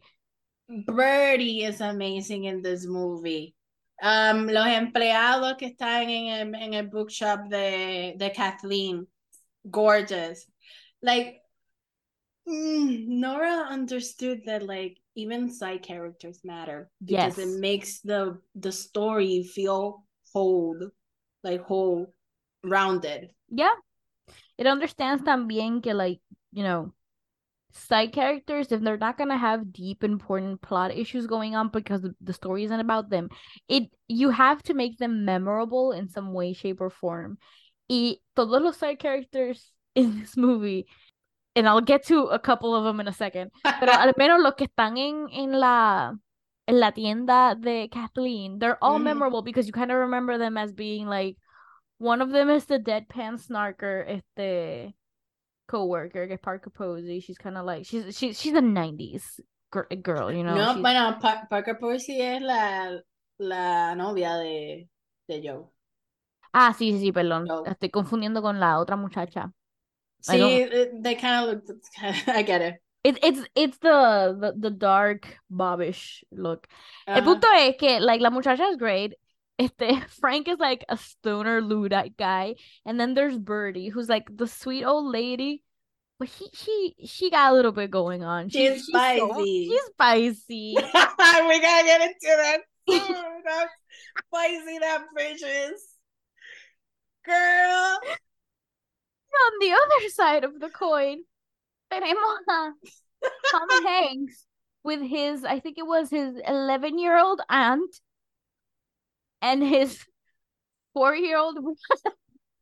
From your brother. A typical American family. That's a great joke. I- funny. I love I, I laugh every time I see it. It's so good. So el store de Kathleen se llama The Shop Around the Corner, mm-hmm. que es referencia a la película, el remake de esta película is about, o sea, esta película es un remake de Shop Around the Corner. Like literally the same, it, ha, it has the same eh, name. Mhm. And also it has Pride and Prejudice, like está como que Yeah. influenciado por los, por los dos aspectos. Um, this movie was written by Nora and her sister. And I really adore the fact that que Nora doesn't hide. Porque a veces la gente hace remakes and stuff, and they try to hide the fact that it's like a remake. Yeah. Or they make too much winky references. Exacto. Eh, son los dos is a remake. extremos. Son los dos extremos. Exacto. And I think that she has like a great balance if not hiding the original text, but not also like pointing it out cada cinco minutos. Not showcasing it tampoco. Exacto, porque también es.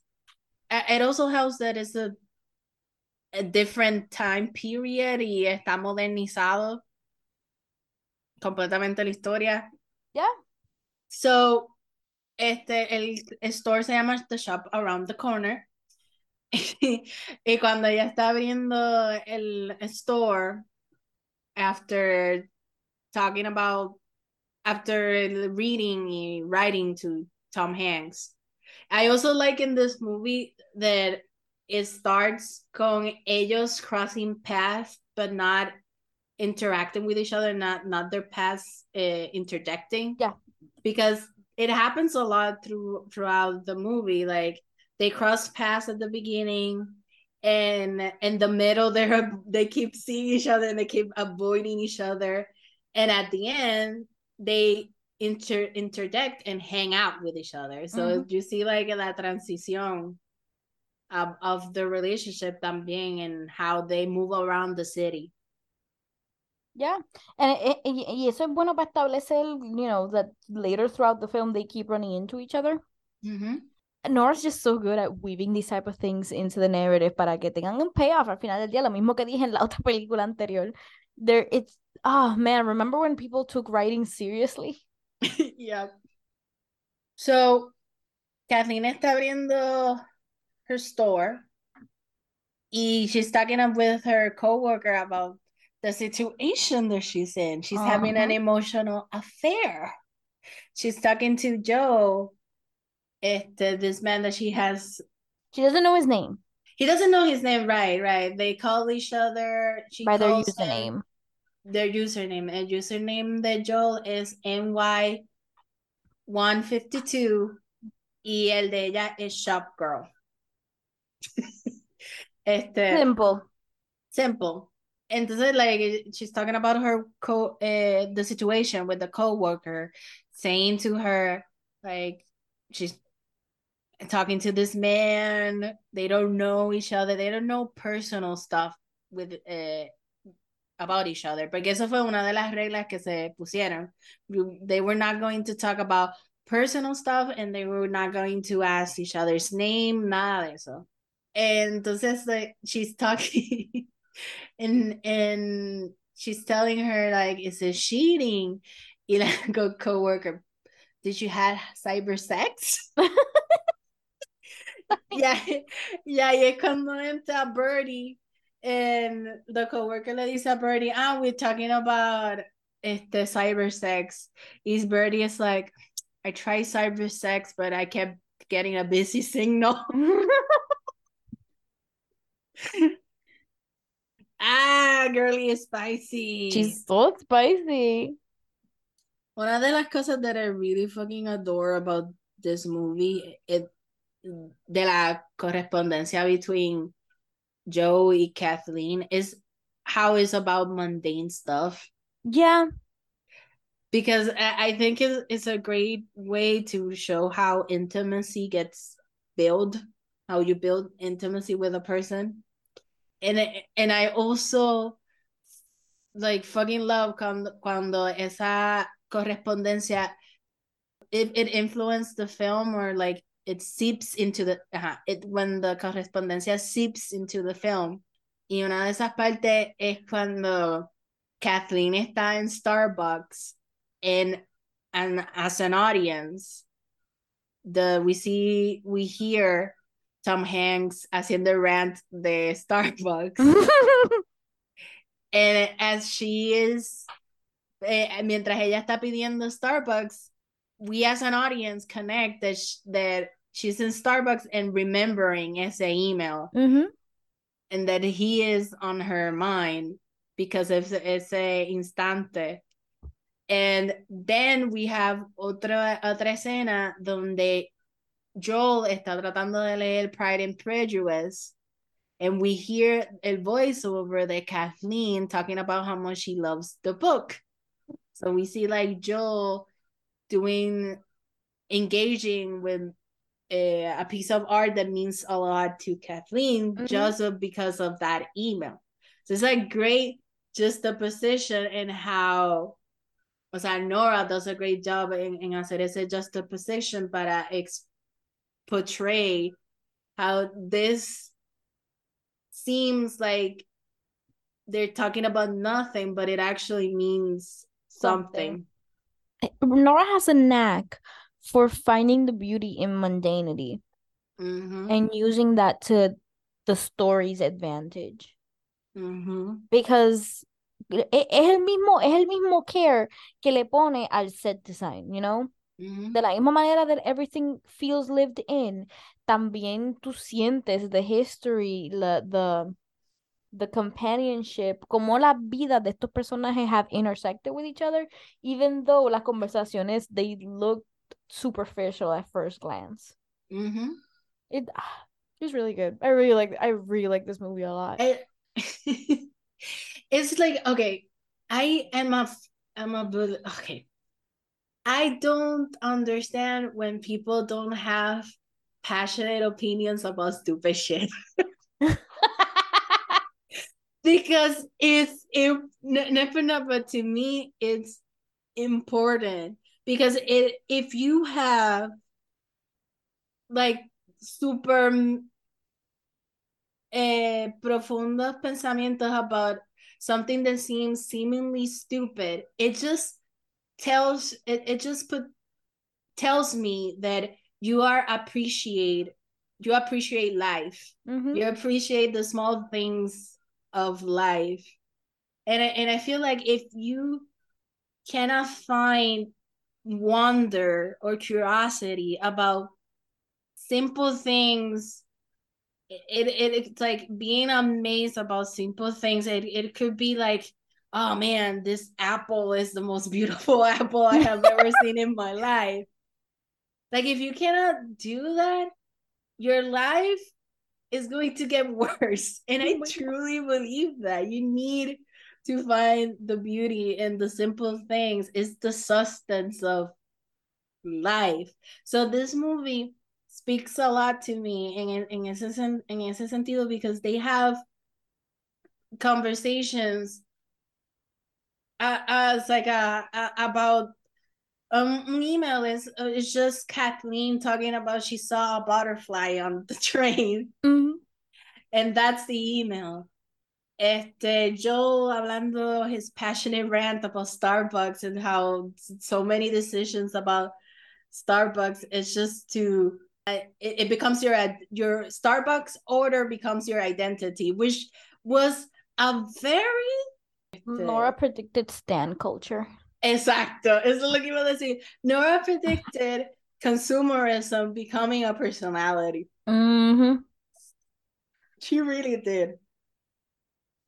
And I know que ese Starbucks rant lo tuvo que escrito, escrito ella just because of the nonfiction of hers I have read. she has very passionate opinions about stuff yo le estaba enseñando a Dariana uno que recientemente leí where she's just ranting about egg white omelets and how they suck and they're tasteless. Yeah, she's right and though. People, and that people are wrong. Este, she really had she really had like passionate opinions about about small stuff or insignificant stuff like that. But I just feel like uh, that is so needed. So es, parte del whimsy, el wonder, del charm de esta película, because you know, mm-hmm. a lot of people que no tienen esto, en muchas películas que no tienen esto, is because they're movies that are too focused on being self-serious. Mm-hmm. And like we've we've lost that, man. Bring whimsy back, bring charm, bring joy back to cinema. Okay, so we we haven't talked on the, about how they meet. Mm-hmm. So Joe está bregando con este uh, new franquicia que van a poner cerca de el bookstore de Kathleen. And he's like, uff, uh, va a cerrar, va a cerrar. And, and Kathleen is, uh, is also concerned that he's going to be like a big ass competition to her. Ujú. So, Joe le toca hanguear con la tía y el hermano. and there's like a little festival going around in esa calle que I also think that it that helps to add to the element of the small town thing Mhm. that Nora was Rural nature. And they end up in uh, Kathleen's bookstore para hacer como que una actividad because she was reading a, a story out loud. And they were there listening to the story. And I really liked how the kids listening to the story felt like kids listening Mhm. to the story. O sea, que no todos estaban prestando atención, que like el nene was laughing even though nothing funny was happening. Like it was very like organic. And uh, after that, este Kathleen está teniendo una conversación con la tía de Joe, recomendándole a, a kids eh, book y ella le da un handkerchief, un, ha- un handkerchief que la mamá la, había, Dejado. ajá, le había hecho. Y, y la nena está como que, what the fuck, what, what is this? Mm. Does the kid doesn't know? Do kids not not know what a handkerchief is?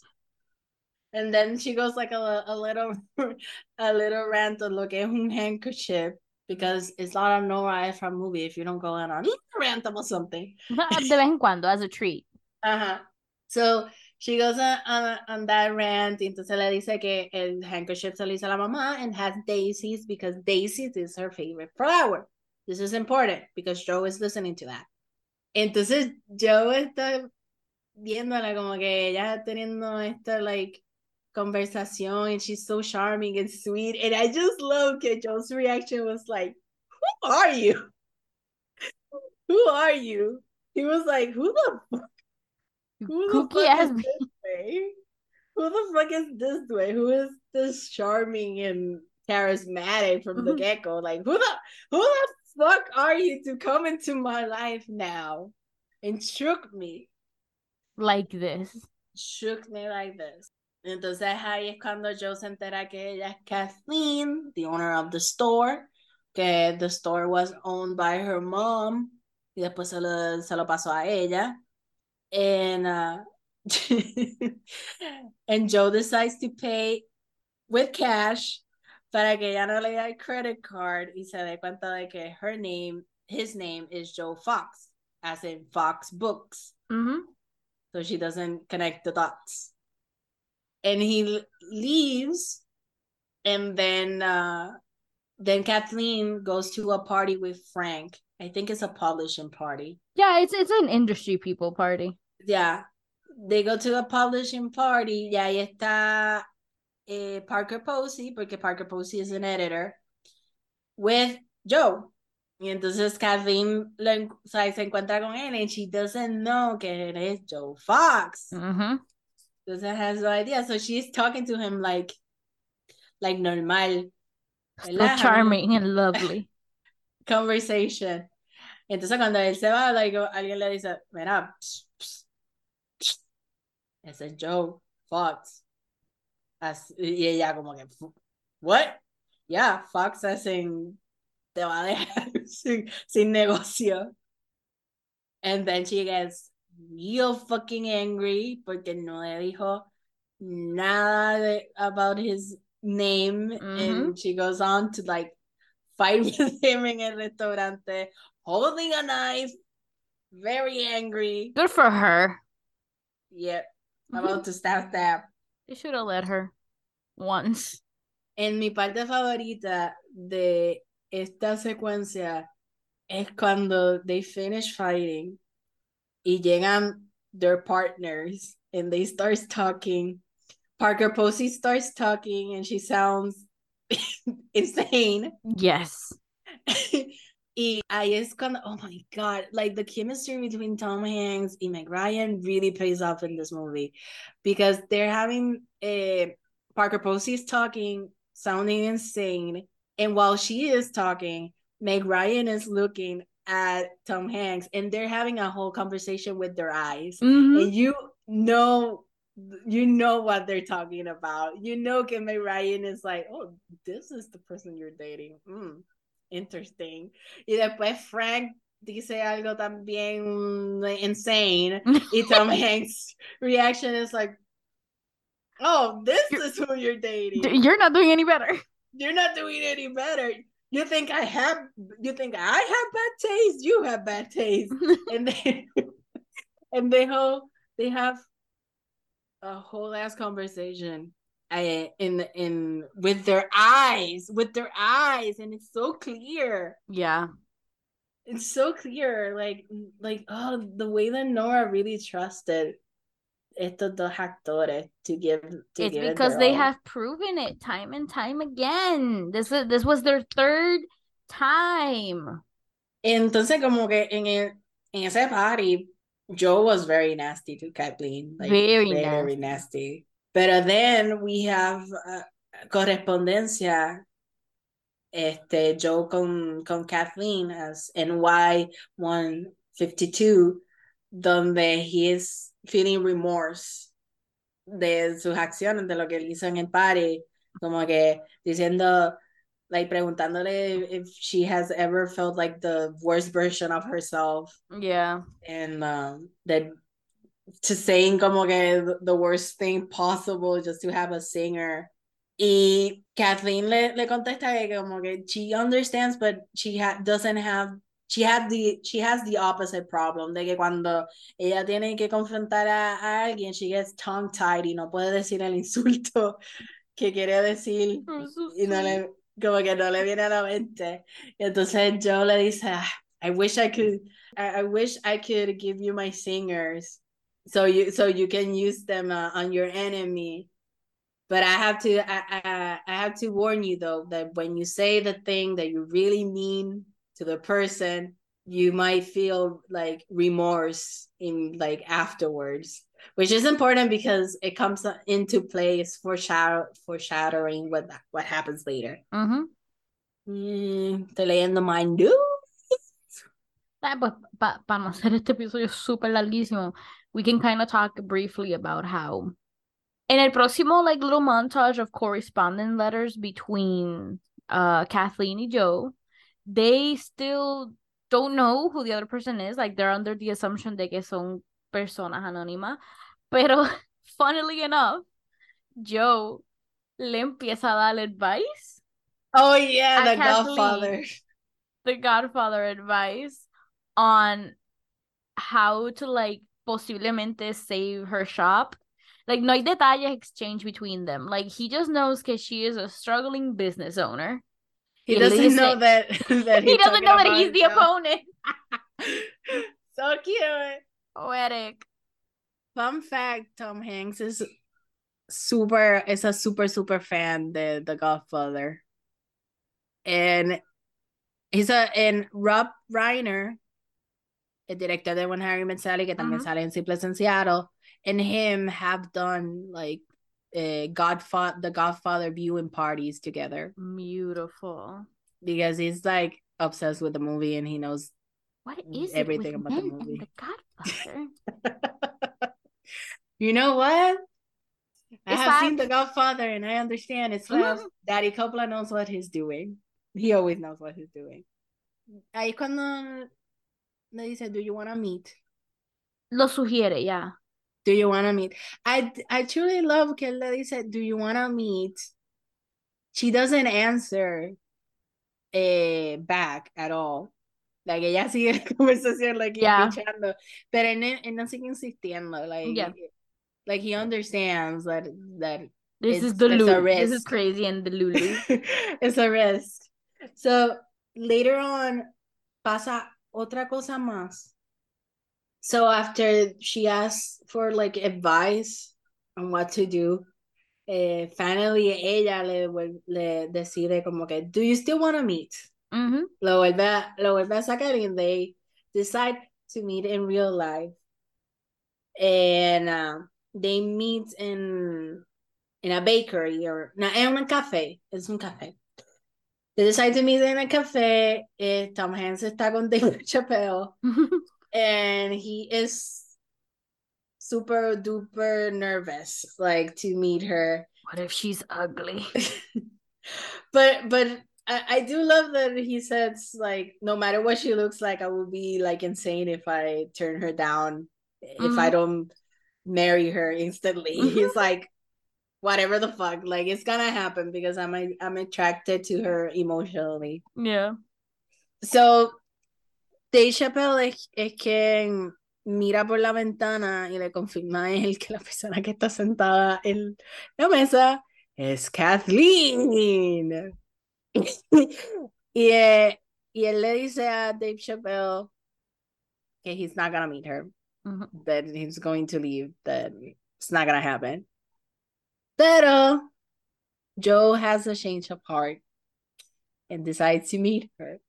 Pero Pero Kathleen is not happy to see him at all. And she says very nasty things to him. which fair, he is ruining her business. hmm I was like, yeah, girl, get it, get it, go after his ass. I do love uh, I do love when que he tries to hint at her like cuando cuando eh, he's like talking about Pride and Prejudice, Pride Yeah, and Prejudice, and hinted like I read it, but she doesn't get it Mhm. because he's still being snarky. Like Yeah. he's not he's not being He's not being vulnerable. vulnerable. He's being snarky. he's a He's very snarky in this movie. I love it. I love it.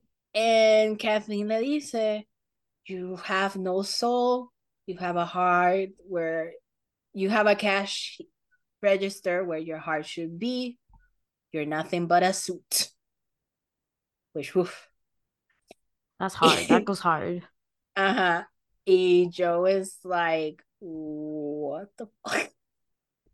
He feels very hurt and he leaves the the the cafe and he's like, fuck it. It's never gonna happen between us. I'm never talking to this girl again in my life. I Mhm. want to raise her forever. But then Kathleen sends him an email as shop girl telling him lo que pasó con con like not asking him why he didn't met, meet her, but telling him that something else happened, that he met the enemy instead, and that she was very nasty towards him, and that he was right, that she said the thing that she wanted to say at that moment, and she felt remorse Mm-hmm.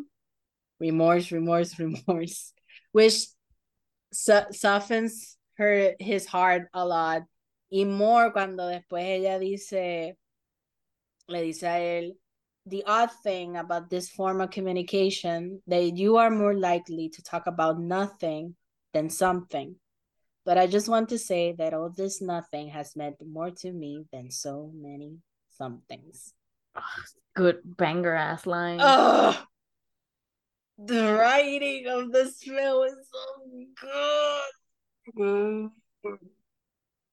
Ugh. So Kathleen, during, I think it's very interesting that during all of this uh, plot that's unraveling, Mm-hmm. Kathleen is a character that has this bookshop, but she also talks to Frank in one point in this film, being like, What am I doing with my life? Mm-hmm. what is this job? And I and I think that it is very insightful the fact that it, it is insightful to her character like uh, she was she had doubts ab- about owning this bookstore. Yes, it meant a lot to her because it, it, it fue heredado de la mamá. Yeah. But that's it. Like fue heredado de la mamá. She didn't make like a choice to con like a- an active choice to decide like she wanted to be a shop owner or not.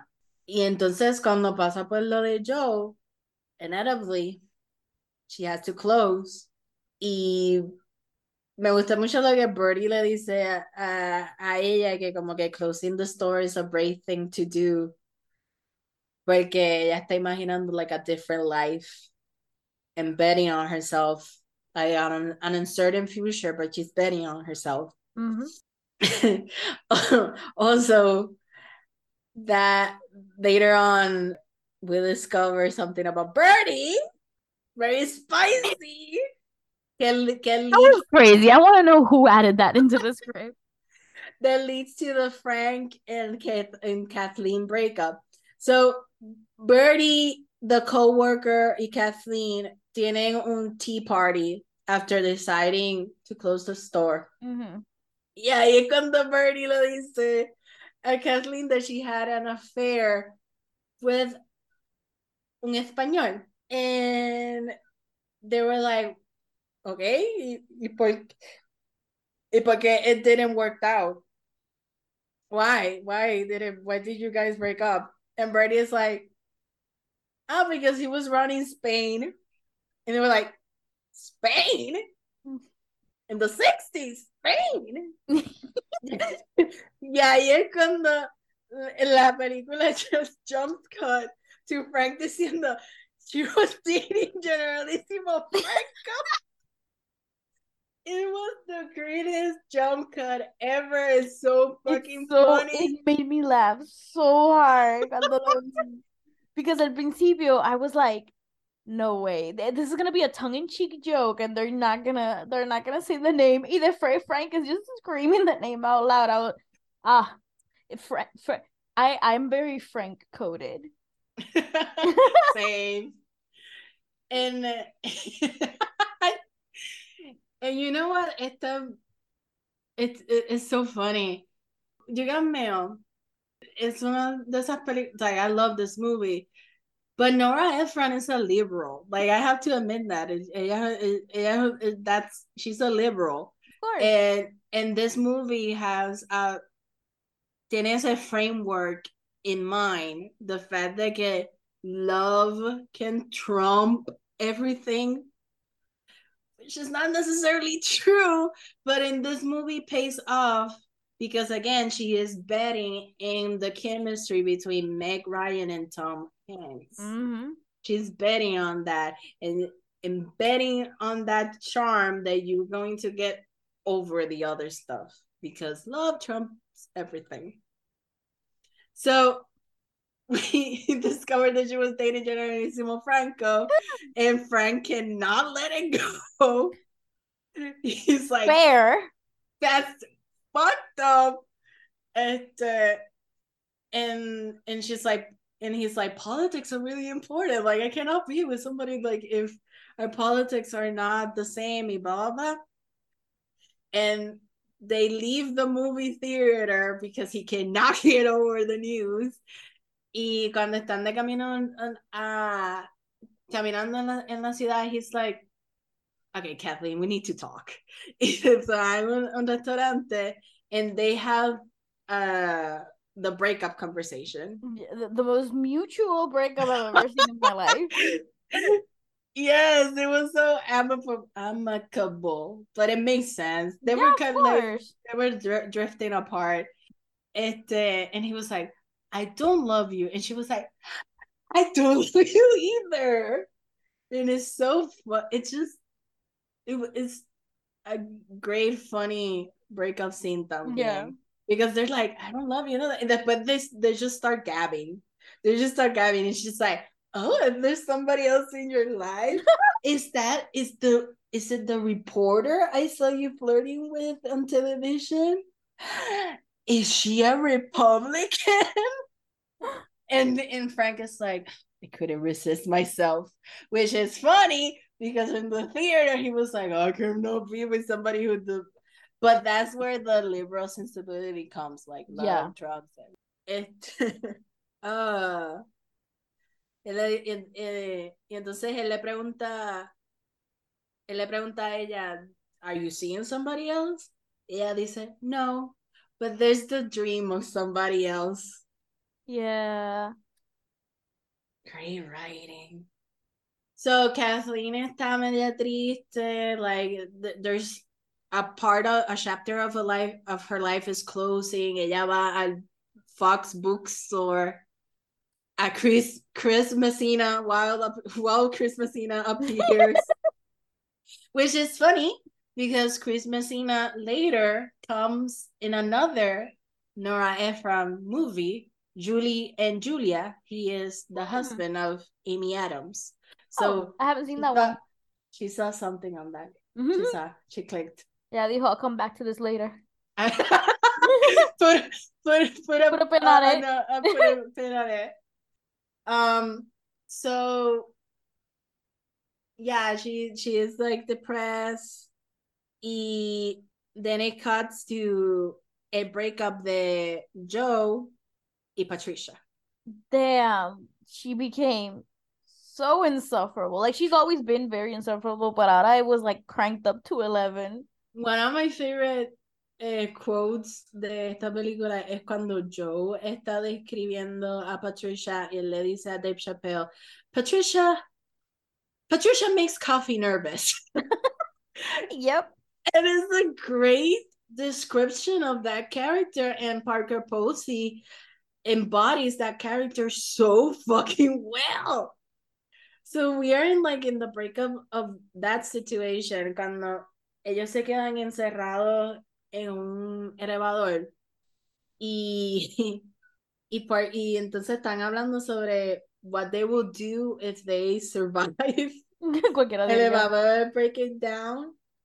Which yo, yo estaba escuchando otro podcast que estaba hablando de esta película, este Blank Check. It's a great uh, movie podcast. And they were talking about this movie and they were just talking about how in New York, like elevators getting stuck is normal because Mm. there are a lot of edificios que son bien viejos. So getting stuck in the elevator is like a thing that can always happen. And they're stuck in this elevator and they're talking about what they're gonna do afterwards. Everybody has like very sweet things to say. If Joe is thinking about what he's going to say, but then he gets interrupted by by Parker, Parker Posey Posey.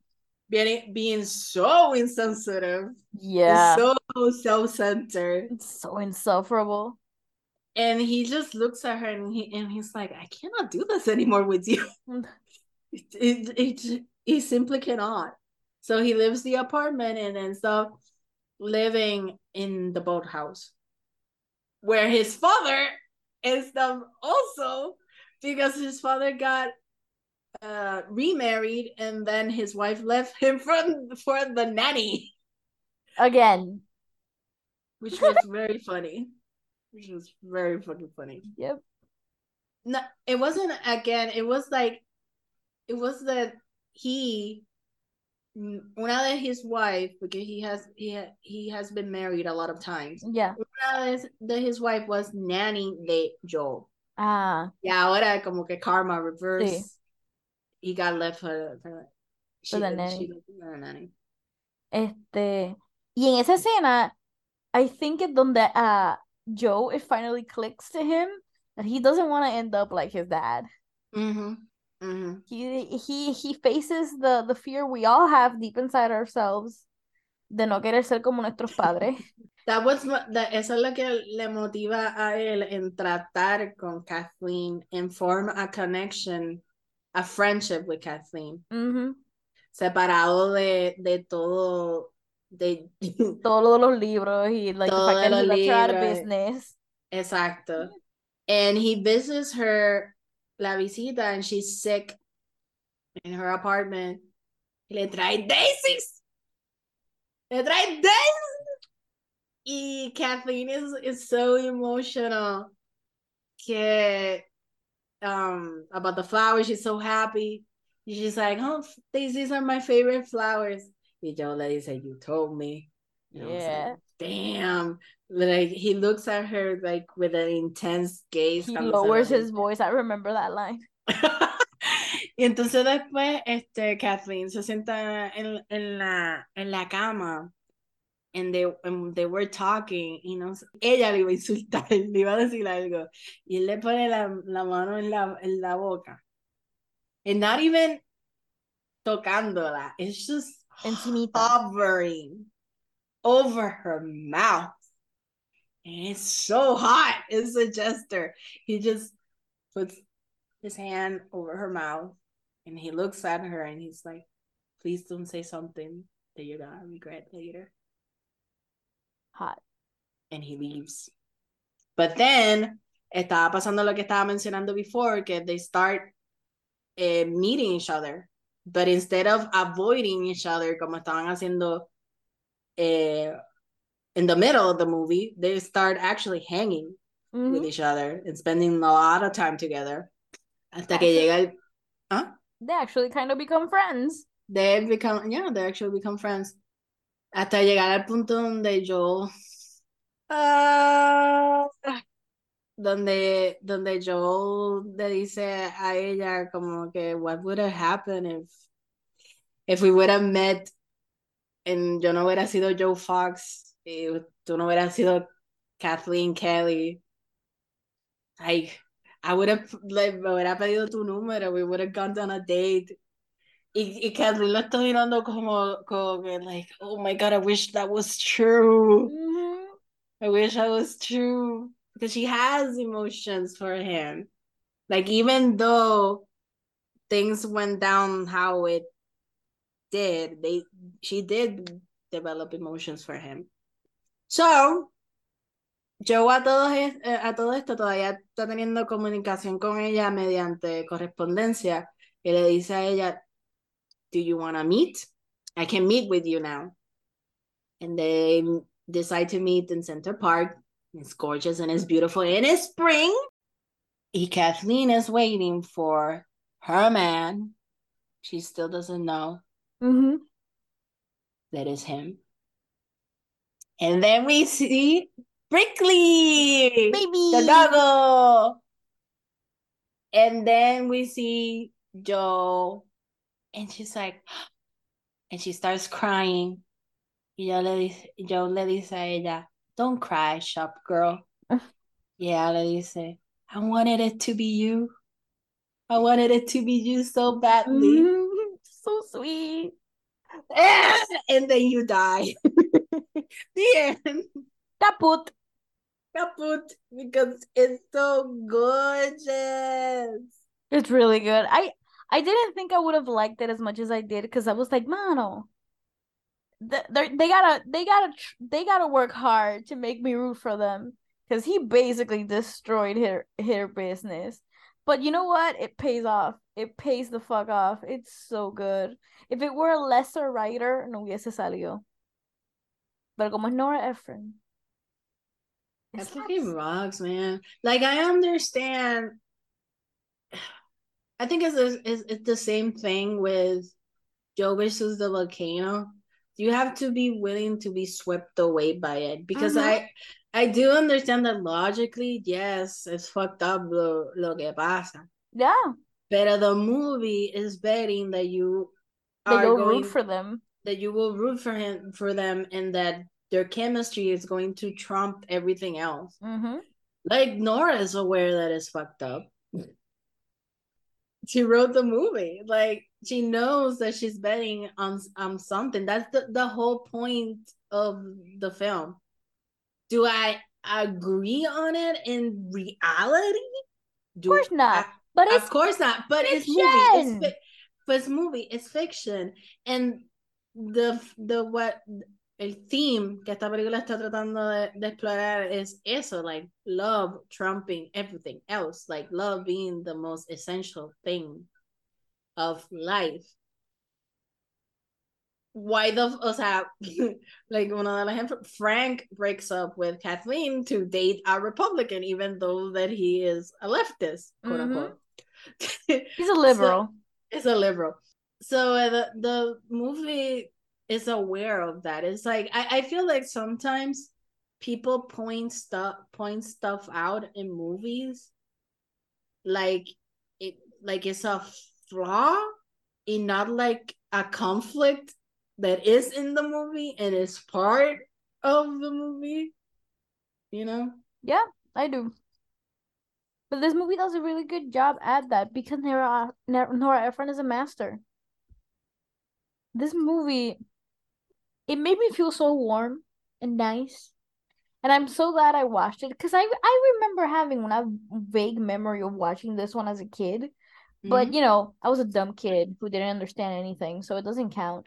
Volviéndola a ver ahora as an adult, oh my god, it is so incredibly good.